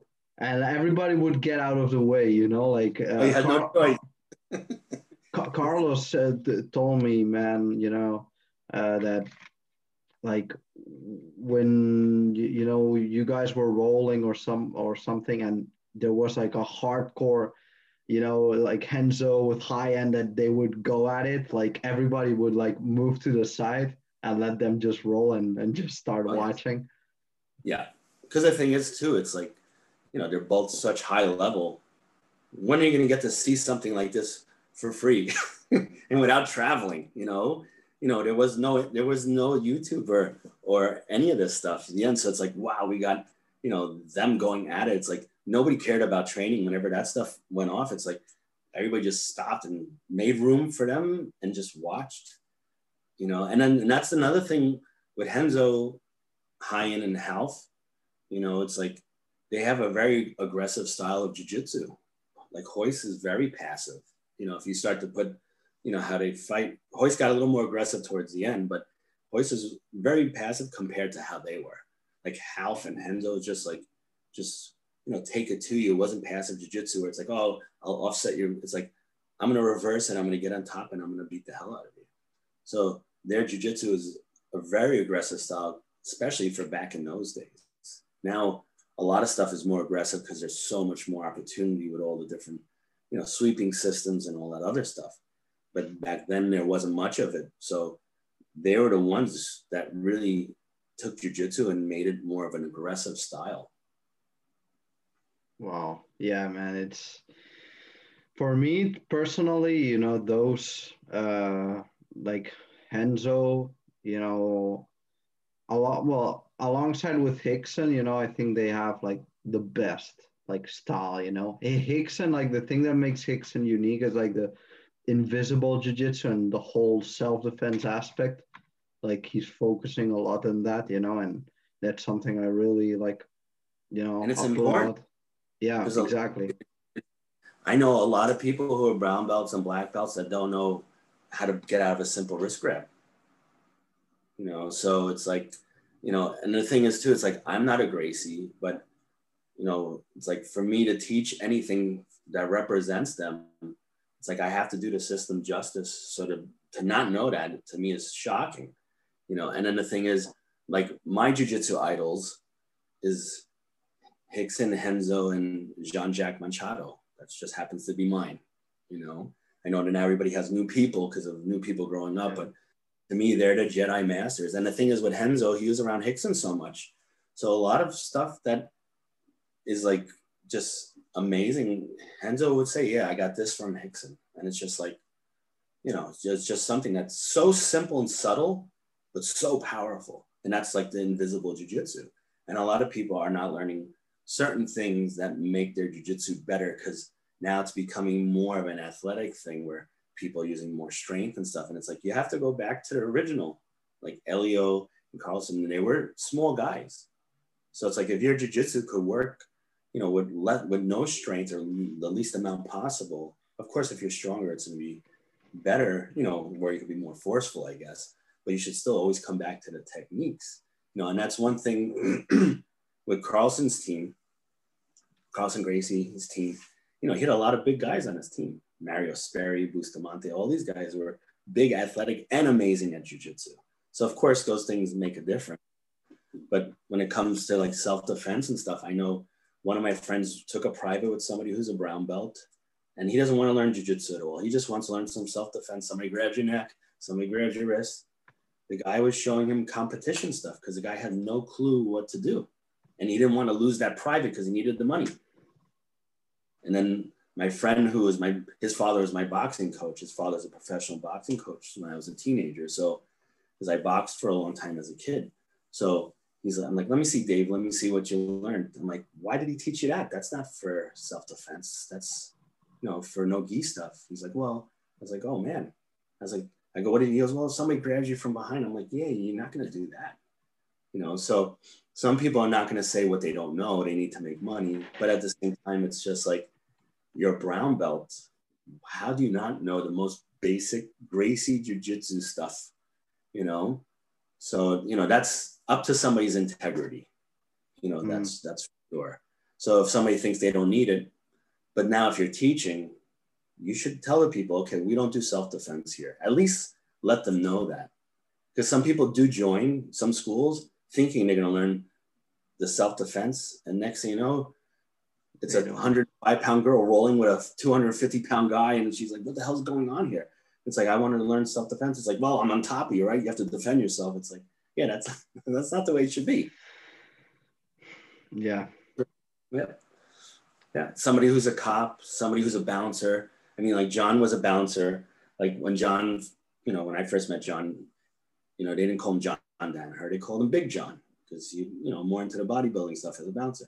And then he started to shrink a little bit more because he's getting injured where he started doing just more jujitsu where he called New Zealand John, you know? So it's like all, all, all these things. I know John's gonna probably come out with a self-defense course, but for sure, the self-defense stuff, it's becoming a lost art. And I know that seems to impact Rickson a lot. That's why he's doing the Global Jiu-Jitsu Federation because he wants that to be out there because that's the basis of Gracie Jiu-Jitsu. You know, if you, you can learn throws and stuff, but once if somebody just grabs your arm and you don't want to hit them, you just want to break the grip. You don't know how, you know, unless you do an arm drag to a takedown. It's like that needs to be the basis. And I know, you know, the the Upper West Side School with um with Luca, I know he's he incorporates that, which is important because now you're empowering people because it's like okay, I get into a fight, I don't want to be on my back and have somebody in between my legs. I want to subdue them, take them down, and wait till the police or somebody comes to help me. And some people aren't having that type of ability, especially if you go in and you're a cop or you're a bouncer and you're like, okay, you know, somebody tries to grab my gun and stuff. What do I do? Jump guard. you know, it's like, you're not going to do that. You know, there's a couple of fights you could see with cops where the cop doesn't know what to do and the guy goes for a guillotine. And the thing is, the guy didn't know how to do it right. So he didn't choke the cop out but the cop should have known how to defend himself and all these other things. So, you know, there's just with the self-defense thing, I just feel like most people are like, oh, that's kind of like, eh, I don't need that. That's like, that's easy. Who cares? I'm not going to use that. But you never know. And plus, once if you don't want to fight, it's easy to to disengage if you know the self-defense and to de-escalate the situation where the person could know you're dangerous and you didn't have to hurt the person or take them down. Because God forbid you take somebody down, you don't know if they have friends. I used to fight a lot as a kid in the streets. I would have to fight sometimes two people at once. There's no way I'm taking the person down and mounting them because somebody's going to come and hit me in the head with a bat. You know, so all these other things, you know, need to be thought of. But we live in a, such an environment now where, you know, what happened in Brazil originally and here back yeah. in the 80s and 90s, nobody's fighting in the street anymore. So nobody knows what a what self defense is needed for, you know, because everybody's so is crying from a Twitter post. yeah. You know? Hey, now that I have the chance, man, since you're a you know New Yorker, man, uh, how, how, you know how, how was life like back in the day in New York and, and right now? Because you know I've heard a lot of stuff that like in the 80s and the 90s, you know, like it was like crashing like everything like a lot yeah it was like chaos you know and like now it's like more calm but now with the covid thing as well it's like getting like again you know since since you're a new yorker man uh, i gotta ask you that man. And I, i'm interested like i always you know i always wanted to go live in new york you know when i'm done with college. You know it's a mm. it's a city that i really like well, growing up, it's like, you know, it was very different then. No, everybody was outside. You didn't have internet. You didn't even have a computer. No such thing as cell phones. You, you had maybe, you know, six, seven TV channels. You didn't have cable TV. So most people would be bored as hell at home. So everybody's outside doing stuff. So pretty much everybody was in the streets. So all the neighborhood kids and everything. And next thing you know, you just can't help confrontation. Somebody doesn't like the way you look. They don't like the way you dress. They don't like your hair, whatever it is. Somebody's going to start a fight with you. So next thing you know, it's like I didn't have an older brother because any of my friends had an older brother. Nobody bothered him because it's like, oh, you're going to start with Richie. Do you know his brother John? They're like, oh shit, I, you know, I didn't have an older brother, so they're not going to mess with my friend Richie or my friend you know, Jack, because they have older brothers, so they're gonna come fight me because I have nobody, no older brother to defend me. So I used to have to, I used to fight so much. And the thing is, it wasn't fair. You'd have you'd have one person start a fight and somebody jump you, and you know, I had a an incident where I saved somebody's life when I was 16, a racial incident with baseball bats, where one guy had a bat, and then I was waiting for him to swing so I could get grab him and clinch, and then two baseball bats came out of the circle towards my face.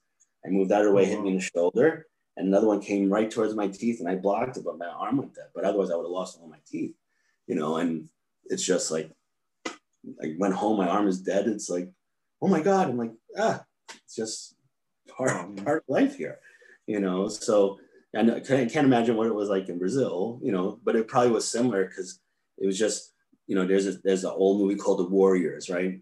You have all these different gangs, and of course, in the movie, they're dressed up in different outfits, yeah. you know. But in New York, if you're from this part or that part, it's like, you know, the 168 Street Boys, the, the TFS, this, that's like people fight all the time. You go into the wrong neighborhood, you know, it's like you're gonna probably end up fighting. So I grew up fighting a lot. And the thing is that I felt comfortable because I boxed, I did Muay Thai and all that stuff, but I had no grappling background.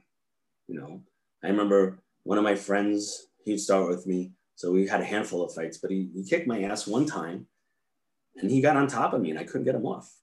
So I remember with jujitsu, um, I was 16 years old. I was doing, I was boxing, I was doing Wing Chun Kung Fu and Jeet Kune Do because martial arts has been my whole life, you know, because I wanted to find a system that worked.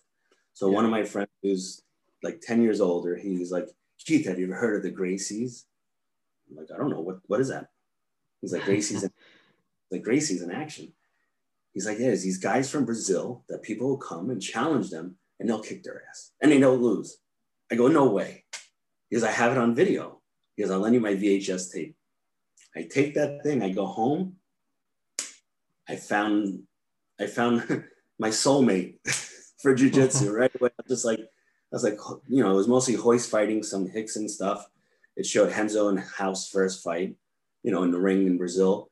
And I'm just like, where do I learn this? It's like, we don't have that here. I'm like, shit.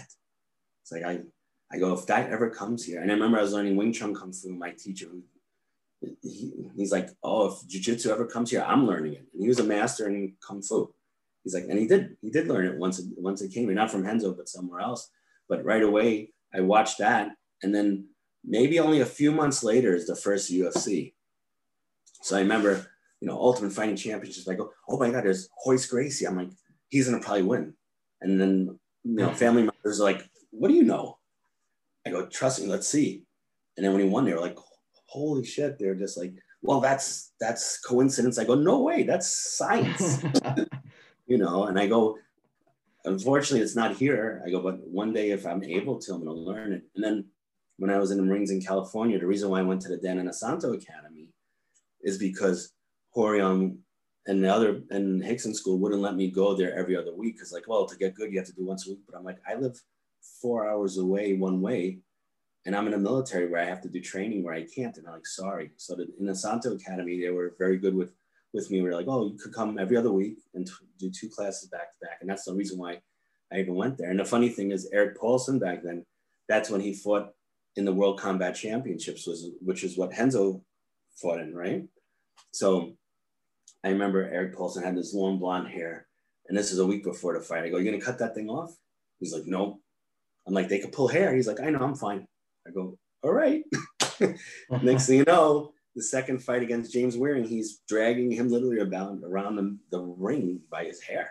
You know, so I was like, "Wow, that's crazy." And then see Renzo fight for the first time, I'm like, he just plowed through everybody. Even like one guy was a wrestler that was definitely on steroids. Renzo just took him down and finished him easily. And I was just like, man, I, I want to learn this stuff. So I remember the first, I only took one class with Rorion, but I was like so in love with it. But I'm like, I can't afford it because of the money I was making in the Marines. I live too far. They won't let me come. So I was like, I can't learn jujitsu.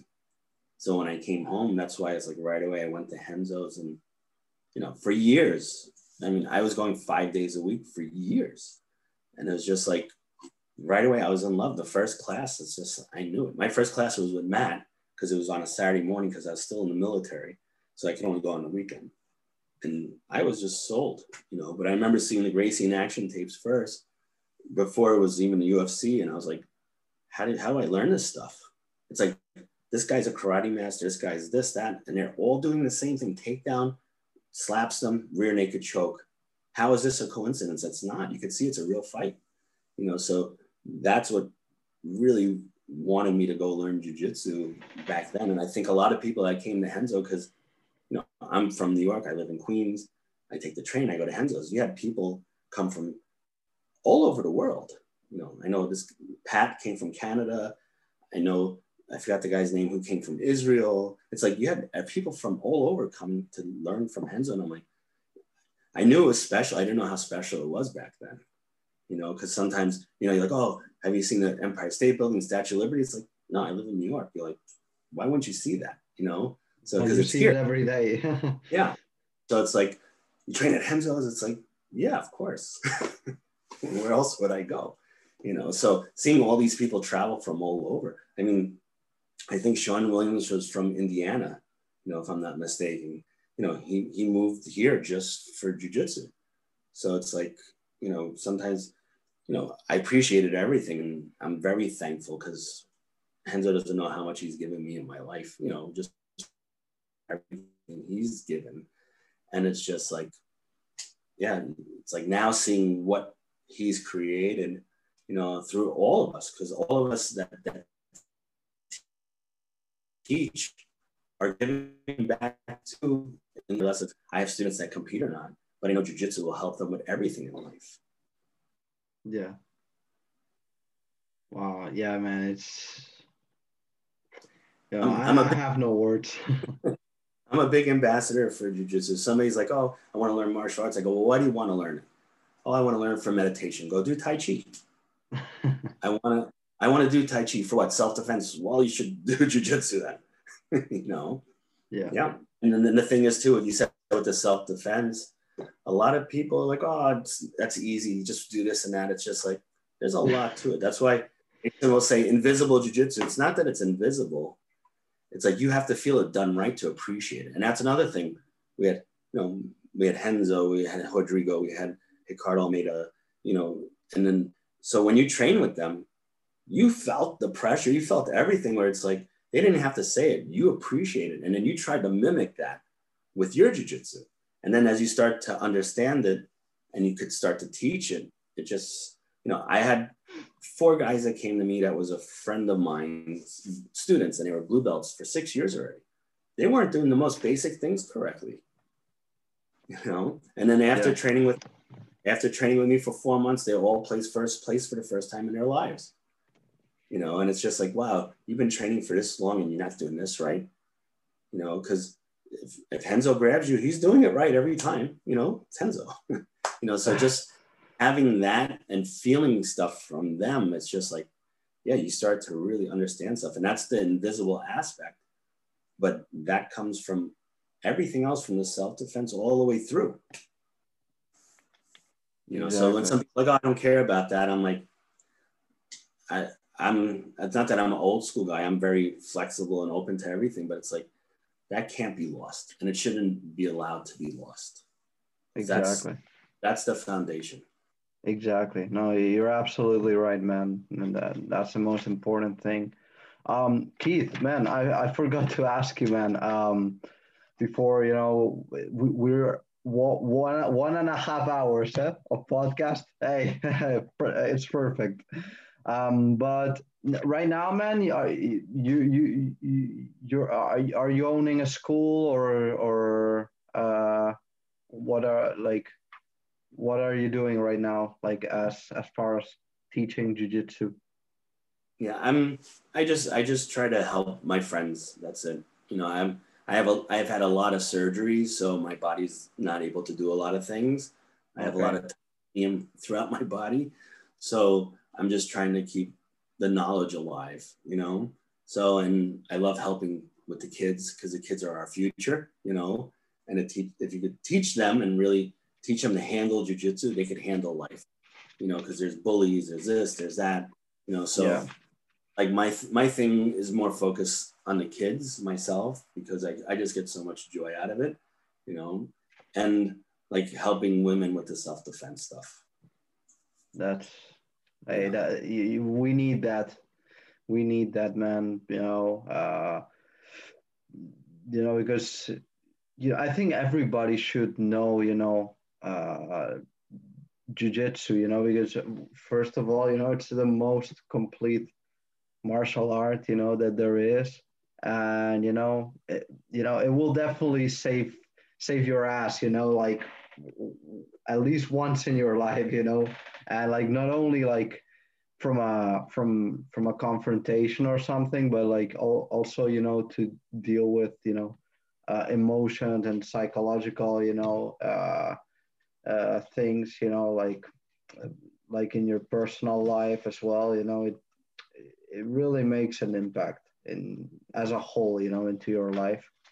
Uh, with me, man, personally, like before, you know, I was very like insecure with myself. And since I started, man, like my confidence has become like much better. And like I feel like more mature as well. And, you know, it helps me also like to go through through a good path in life you know it it, it also um, made me choose the yeah it made me choose the right path and you know a lot of my of, of old friends that i have you know they they chose the bad path here in spain. And i mean now you see them you know doing some oh, yeah, yeah.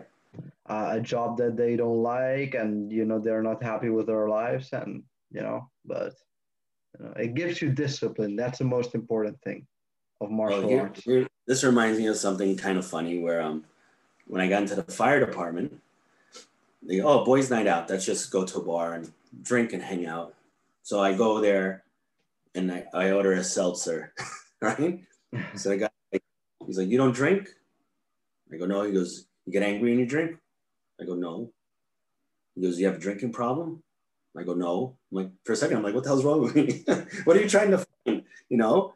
And i'm like so, so what's wrong with you? And i go nothing. I don't i don't drink. I don't do anything. And i'm like so i remember going home and i'm like yeah, why don't I do that? And I go, because I love jujitsu. if I if I if I drink and party and do all that stuff, the next day I can't train. And for me back then, that's that was my whole life. That's all I cared about. I yeah. ate a certain way, I worked out a certain way. I went running, I did yoga, I did the breathing exercises from yoga because of Rickson. He's the one who really introduced me to, to all that stuff a long time ago. And it's like jujitsu is more important than partying and spending money on on nonsense yeah. was more important for me because I loved being there. You know, I love the environment, I love the challenge, and I love jujitsu. To me, jujitsu is a game of chess that's a chessboard that can move 360 degrees upside down and everything. So it's like, you know, it's and that's why Renzo is like, it, you know, there used to be a, a shirt saying jujitsu is a thinking man's game.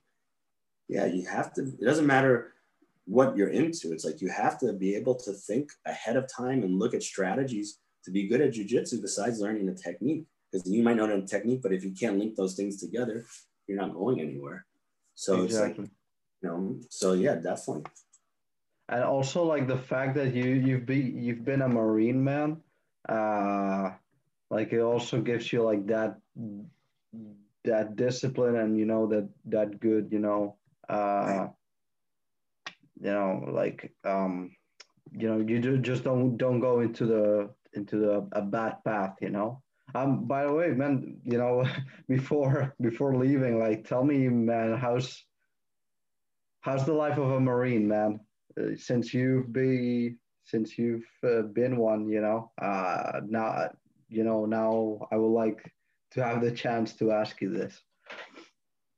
Well like how did you get into it being in the military in general, yeah, you're you're signing a blank check with your life.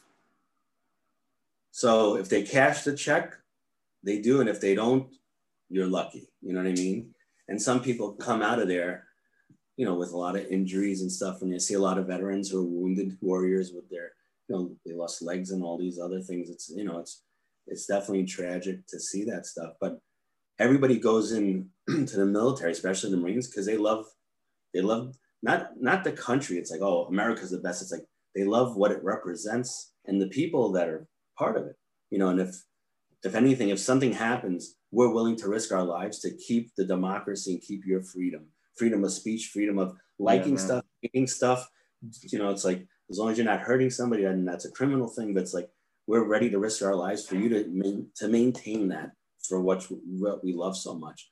So it's like even in that, it's just you you have to be disciplined. Boot camps to shape you those three months. Yes, sir. No, sir. Yes, ma'am. No, ma'am. It's like, you know, jump. You just jump, and then if they tell you how high, then you try to figure that out. It's just like, you know, they have to condition you to, to just follow rules, follow orders, and then the ranking orders and all that other stuff. But it's like, it's a disciplined life because every single day you're waking up at five in the morning to go running five, six miles. You know, it's like you're going training. You might I was in the desert for three months. I didn't shower for three months. I washed myself. It's not the same as a shower. Yeah. You know, you're, you're sleeping in the desert. There's scorpions. There's rattlesnakes. There's coyotes. It's like it's freezing out in the winter. It's just like, you know, you learn you learn how to deal with things and you learn not to take the simple things for granted. It's like you learn to really appreciate that. You know, so and it's funny because all this stuff that I got from the Marines, the fire department, and jujitsu, know, I just finished writing a book that I'll get published next month on Amazon. It's called A Warrior in the World. So I talk oh, about life in general, where it's like talking about discipline and taking responsibility and looking at things and having awareness of what you've created with yourself and your life and your environment and your friends. So it's like it covers everything because it's like you have to be a warrior in the world to survive. You know, and it has nothing to do with violence. It's just being more aware, seeing if what they're telling you on the news is it true is it propaganda? It's like you know it's like all these things where you could always keep you know grounded. And jiu-jitsu the marines the fire department has given me given me all that stuff you know so so that I, when i see people angry and hating somebody because they don't believe the same thing it's like well that's your freedom. Why are you going to hate somebody? I've lost friends because of my political views. It's like i don't care what oh, your yeah. views I don't me, care. Me too, I don't care who you too. like, we don't like. That's your freedom, you know. Yeah. But everything's become now a political identity where it's like people are willing to die for that, like if it's a religion, where you know, I just all these things that I've seen, I just try to write stuff in this book where it's like it helped bring people back to reality, you know, because life is short, right? It's yeah. like, you know, like Renzo for sure, it's like he's impacted us so much, whether he realizes it or not. Because he was just himself. He never pretended to be anything else. Yeah. And and a lot of people now are not being honest with themselves. You know it's like oh look at my instagram. I'm always happy. I'm always traveling. I'm always eating nah, amazing that's, food. That's bullshit. Total bullshit. And the thing is with jiu-jitsu it cuts right through the bullshit you know?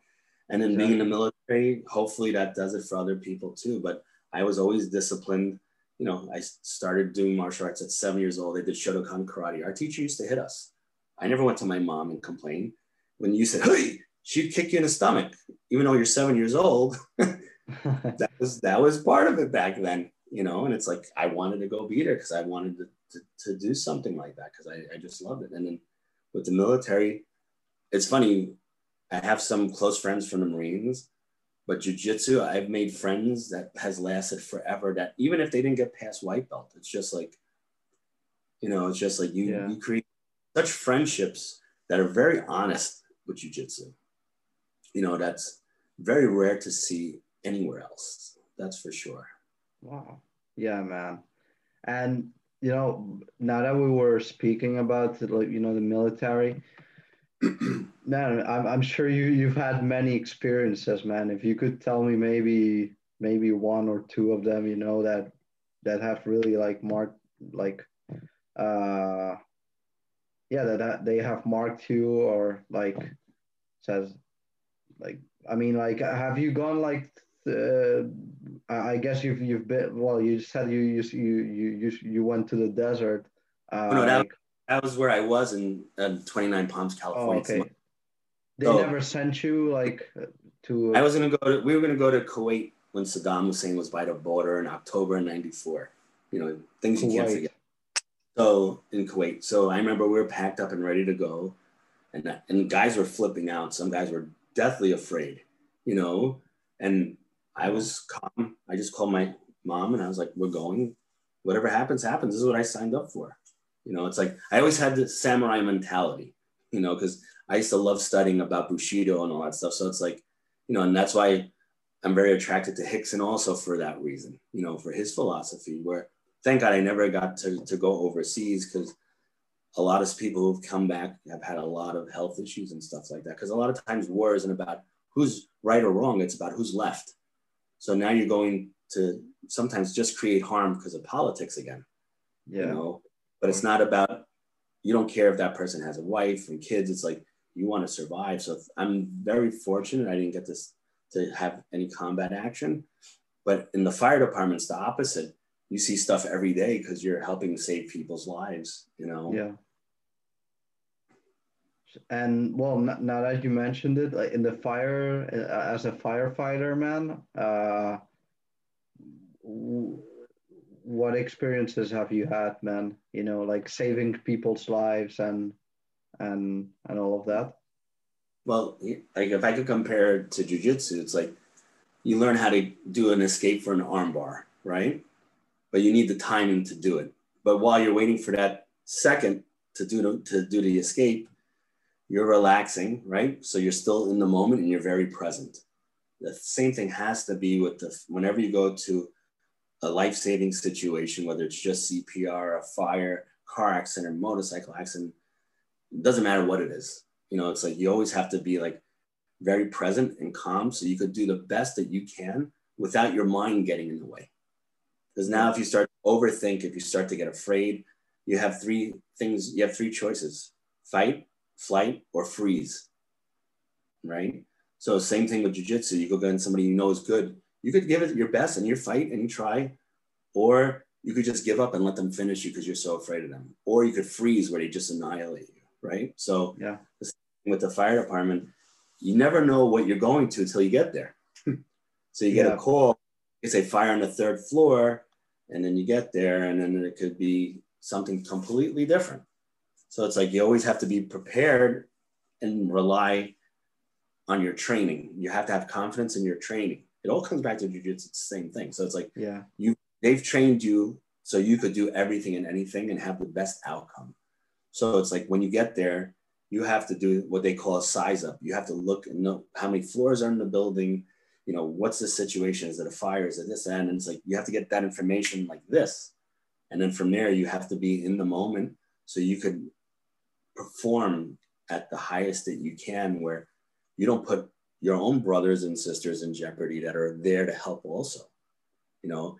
And I was at a fire once with somebody who's a big shit talker, and we're going into a room and it flashes over. So all the fire comes right out the door. He left me there. He just disappeared you know, and I'm just like, and then one of the guys, Tim, he's like, don't worry, I heard him. He's like, I got you back, I got you. It's like, holy shit, it's like this guy just left me here, you know, and it's just like, and that's the person who's the big shit talker, right? Yeah. So it's like you always have to be present and aware, and it's not it's not only about it's not about being calm when you're not doing anything, but it's just being present. And then with that, you're able to react the right way, you know, because it's not only you're going into a dangerous environment. You hear people screaming. I mean, it's totally craziness all around you. Where if you start to hear people screaming and this and that, you could get freaked out too. Where yeah, it's like now you freeze, you're of no use. You know, I remember going with this one firehouse. Usually, wherever I would go, there'd be a lot of stuff that night, so people wouldn't want me to, to work there. You know, so I went to the quietest firehouse, and we had a fire that night. So I remember we got put somewhere and I'm like, oh, we're gonna get something. So we get a fire in the house, and the fire is in the basement. So when you open the kitchen door on the side, you see the fire coming, the flames coming up the stairs. You have to go down those. You have to go down the stairs and as fast as you can, because if you don't, you're gonna get you're gonna get caught and you're gonna get burnt or whatever else. You know, so it's like you have to just be present and and that's why the training is so important. Just like with jujitsu, it's like everybody's like, oh, I want to learn this, I want to learn that. Just get you only need a certain amount of moves and just drill them where they become reflexive. The fire department forces you to do that. You drill so much stuff over and over because in a fire, it's just like if you're walking around with your eyes closed, you can't see you can't see anything. You know, maybe yeah, if it's daytime and they took out all the windows, but otherwise, you're like a blind person going into the most dangerous environment where you have to use the best you can a sense of your touch, your hearing, but you have to be calm in such a way where you can really be open to all those things. Because another thing, when you're breathing with the mask on, it's not quiet. It's like Darth Vader. So you have this sound from just you breathing and then everything else where you have to really like slow your breathing down, be really aware, try to hear, try you have it's like you have to do a million things at once. But the thing is, you should have confidence in your training because they gave you everything that they could, just like Renzo has with jujitsu. You know, so everything to me always always comes back to jujitsu because it just covers everything. Like if somebody even is training and they get really frustrated, don't get anything, it's like, well, why are you getting frustrated? You're a beginner. You just keep practicing, you know. So everything always comes back to jujitsu. That's what's the most amazing thing about it. You know, that's what Renzo goes. You learn more about life and philosophy on, on, on the mats than you do at Harvard University. You know, and, and that and it's yeah. not propaganda. yeah, no, man, but like yeah, like real life situations are the are the things that make you like more mature and they make you learn real stuff, you know. I mean, I'm a college student, but and but I don't believe in, in it, you know. I'm just, you know, because I start I, am not the guy the type of guy that starts something and and leaves it you know? And now that i'm almost done you know i'm just gonna finish it. And, and i'm still very young so uh but yeah man I, I completely agree man. Like you learn much more like by yourself like investigating and asking and talking to people that uh, are in you know involved in in the things that you're interested in. And that's how that's where the real knowledge like you know it's like and uh, how how how i get it at least you know? But also the same thing with jiu-jitsu. What's the most famous saying? A black belt is a white belt that never quits exactly. Right? and it's funny when we all started training you could ask john you could ask sean you could ask anybody you know matt and nick were our pinnacles because it's like they're purple belts, and it's like they were like unicorns back then, you know. Yeah. So like so it's like I don't know if I could ever get the purple belt, black belt. I don't even. I'm, that's not even in my mind. Purple belt. I don't know if I'll ever even get. That's the hardest belt to get in jujitsu anyway. But it's like I'm never going to get there. But if you if you never quit, you will. You know, and that's life in general. It's like when things are hard and things don't go your way, you just have to have that type of mentality where you just never give up. Yeah. And it definitely teaches you that you know? So, I mean, just you doing jujitsu now going to school, maybe you don't do good in a certain subject. Well, what could I do that jujitsu? Oh, we would drill more. So know what? Put more time into studying that that that particular subject for that test. You know, so it just gives you all these amazing tools that it's hard to say until you do it, right? So if somebody says, "Oh, you want to do jujitsu? Come here, come here. You're gonna get all these things out of it." You're like, "Oh, that's bullshit." You're like, no, no, if you do jujitsu, this is all the stuff. Nobody ever says that to you. But as you start to do it, all these things start to unfold and unravel for yourself to discover. You know, that's why it's like, oh, self realization, self discovery. Jiu-jitsu definitely is a platform for that. Exactly. I agree 100%, man. 100%, man. Um, but yeah, man. What, what, time is it now here in Spain? We're six out. Well, almost one a.m. Man. We've been going for almost two hours. yeah, man. Hey, but it's it's it's really cool, man. You know the thing is, like before, uh, you well, you, you've seen my page uh, of Instagram that I have of TodoBJJ. Mm-hmm. Yeah. I uh, you know I I created that during like the quarantine, you know, and all of that during the lockdown mm-hmm. because you know I said, hey, you know, there's no Spanish jiu-jitsu page, you know, that, you know, helps to promote jiu-jitsu. So I'm, you know, I'm just gonna start that. And then I started like a month, yeah, probably a month and a half later, I started doing like lives on Instagram, like podcasts. And then, you know, uh, a little while after I I started with the YouTube. But now, you know, I wanted to also uh, you know, bring all other people. You know, I think it's also interesting to bring, you know, people from other worlds. You know, a military guy, like it doesn't have to be jujitsu. I'm gonna bring a lot of jujitsu guys because it's my favorite subject, of course. Yeah. But uh, now it's like more independent. It's independent of my page, so. Mm. Okay. So yeah, you're the first uh, guest of my second season of podcast, and it's like in the new format, you know, and, and like the new independent podcast. So mm-hmm. you're um, I'm honored for sure, and and also the thing is, it's like everybody's so obsessed with wanting to know what this competitor does or that competitor does, and that's perfectly fine. But there's so many of us that this has been I mean, jujitsu, it's like been part of my life since yeah November of 1996. I might not be famous, and I, I, I don't have even a, born yet, man. you know, I don't have a desire to be famous, but it's like Not it's done so, for so many people where I think they need to, you know, meet people where it's like, okay, you've been doing jujitsu for this long. It's like, you know, what should I expect from it? You know, and it's it's one thing that you can't even put into words in a way, but it's so profound. Yeah, man. And like the thing is, for me, man, you know, when I invite people like you, you know, like Tsunami, like uh, Carl Massaro, you know, like well, everybody in general, you know, I, from each podcast, man, I I learned something, and that that's the my the reason, like my most strong reason to to do it, you know, uh, to get to know people, you know, and uh, man, I, have I've got to know like many many people, especially in the, of the United States. Uh, you know, I invited them. You know, they they said, you know, yeah, no problem, and you know, you make good friendships as well. You know, and it, it's a beautiful thing. And also that we didn't mention it, like uh, jiu-jitsu, man. Well, yeah, yeah, you mentioned it. You mentioned it. Sorry. Um, you make like so many friends, man. Like for me personally,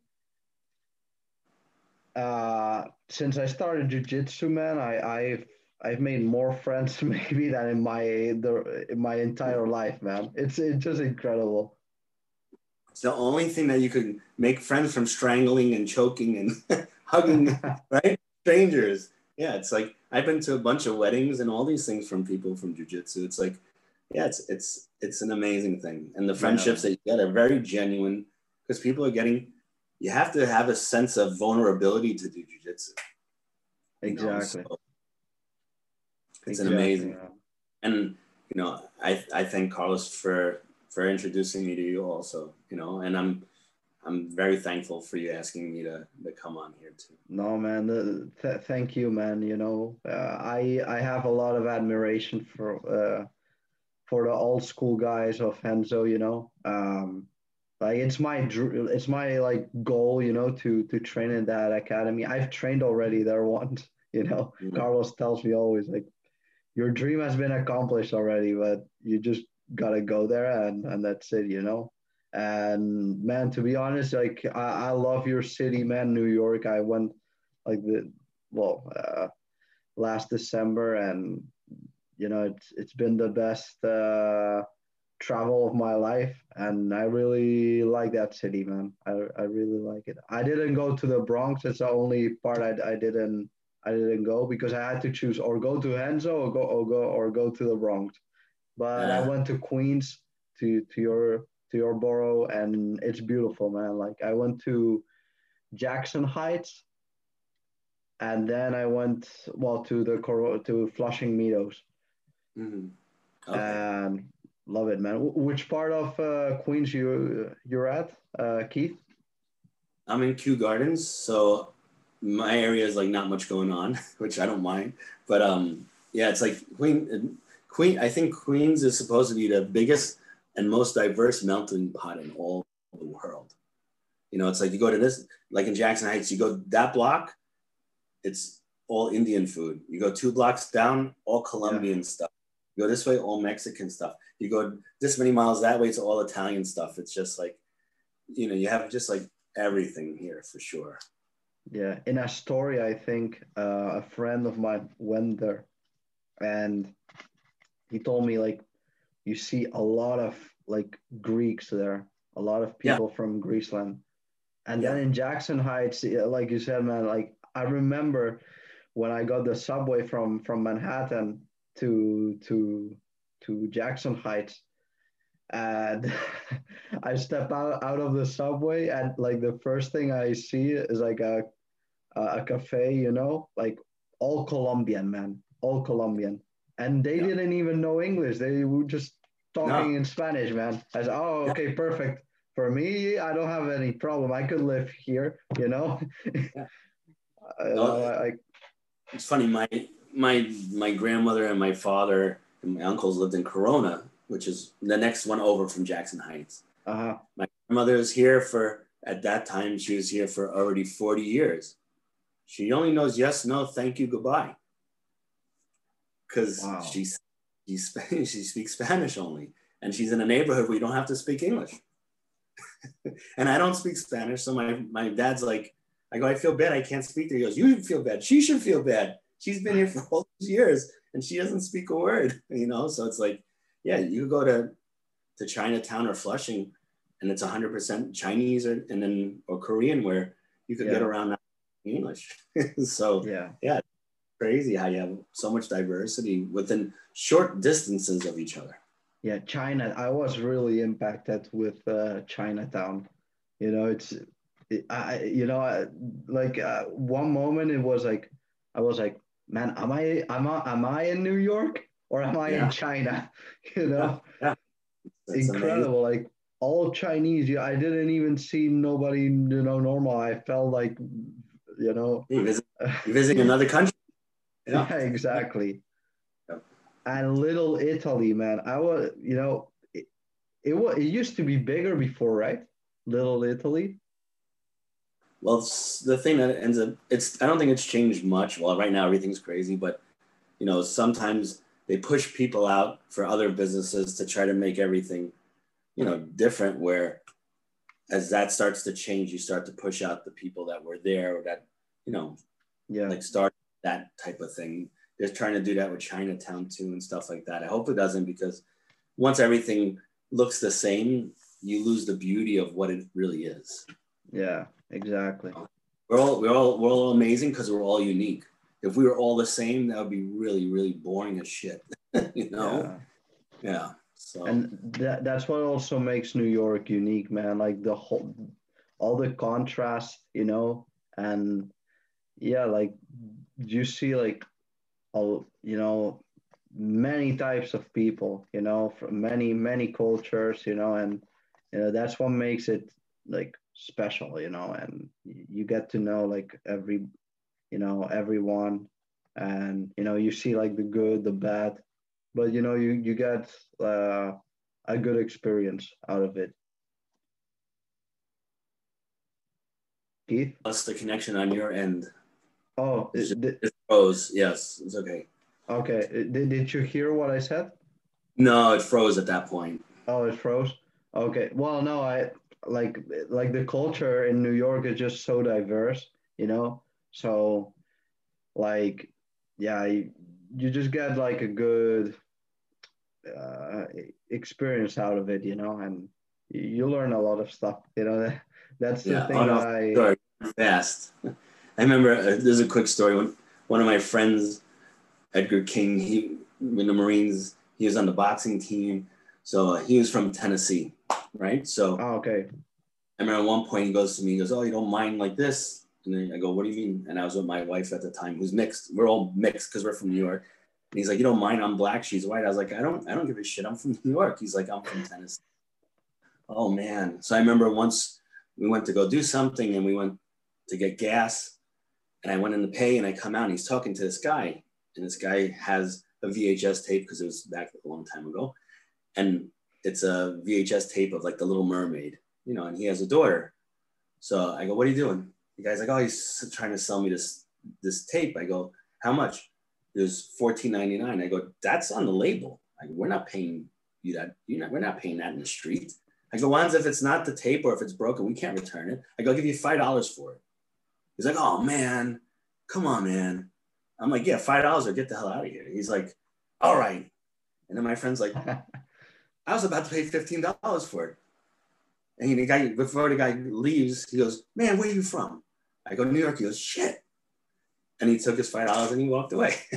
from Tennessee. He doesn't know the guy's a crackhead. He doesn't know anything. He's just like, you know, we're unfortunately we're used to all that here with people trying to scam you. So he was just like, man, I just got this for five dollars. I go, well, I hope it works because that's a gamble. Doesn't mean that it's gonna work. I go, but at least you didn't pay fifteen dollars for it.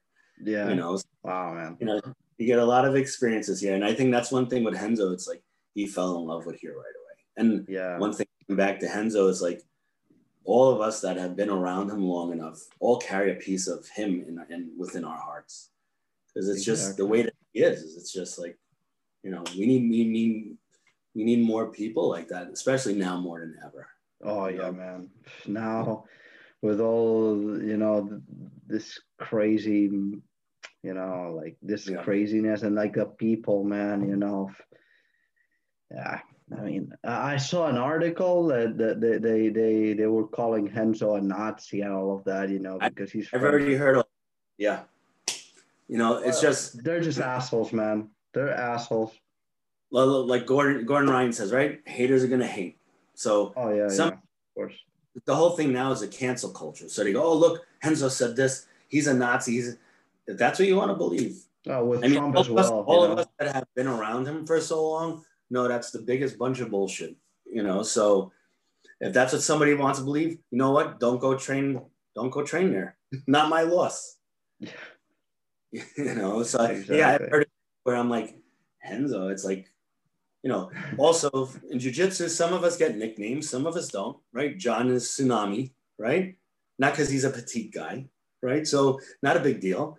But then it's like, okay, we have we have Puerto Rican Rob, we have Black Rob, we have this one. It's like, nobody got offended. It's just it's easier to say instead of you say, "Hey, Rob," and then ten guys look back like, "Hey, which one?" You know. now it's just like, "Oh, that's offensive. That's racist." It's like that's your problem. If you think that everything is racist, you must be the racist. You know. So when somebody brings up something like that with Renzo, I'm just like, you know what? I don't even need to engage with that person because obviously they don't know him and they don't deserve. To, you know? Yeah, just so so, so stupid, man. So somebody stupid. bring that up to me too, who's a black belt, and I just I had nothing to say. Hmm. It's like yeah. that's what you want to believe. You never met him a day in your life, but you read this article, and that's I'm not gonna even say the site because I don't want to even give them any publicity. You know? Yeah. But yeah, some people you're not gonna change. You can't. The only the only person you could change in this world is yourself. You know, and if somebody brings negativity to you, you don't need to give them your energy or your time you know? No, it's not worth it not worth it you know? But uh, fortunately in, in martial arts you don't see that many you know as if we compare like to to society you know? Well martial arts is a double-edged sword too. It could make you a, a nice giving aware person or it could make you an egomaniac also.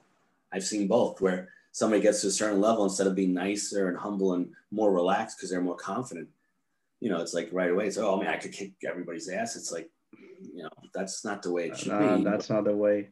That's that person's problem, you know, not ours. Exactly. And then just like if there's somebody like that at the academy, you don't have to roll with them. You don't have to train with them. You know what I mean? It's unfortunate, but there's always going to be that type of person in every single academy, you know? True. Exactly, yeah. man. So, hey, Keith, man, we're going to wrap this up, bro. Uh, first of all, man, I want to thank you. I, I, had a blast talking to you, man. And uh, yeah, thank you, uh, my good brother Carlos Klein, as well, for putting it, me in contact with with Mr. Keith Villanueva. And man, I hope to when I go to New York, man, I'll, I'll definitely hit you up, man. And uh, since you're from Queens, you know, uh, you know, like I said, I, I love that place, and uh, we'll definitely go eat with. Uh, hopefully, Carlos comes as well, man, and oh, we, sure. go with Tsunami. We we we oh, reunite yeah. and yeah, man. We'll make, we'll make it a family reunion.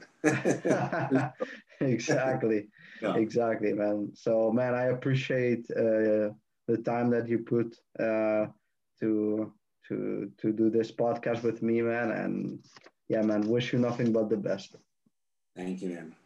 Thank you so All right, much. man. Peace, man. Bye bye. Thank you. Thank you.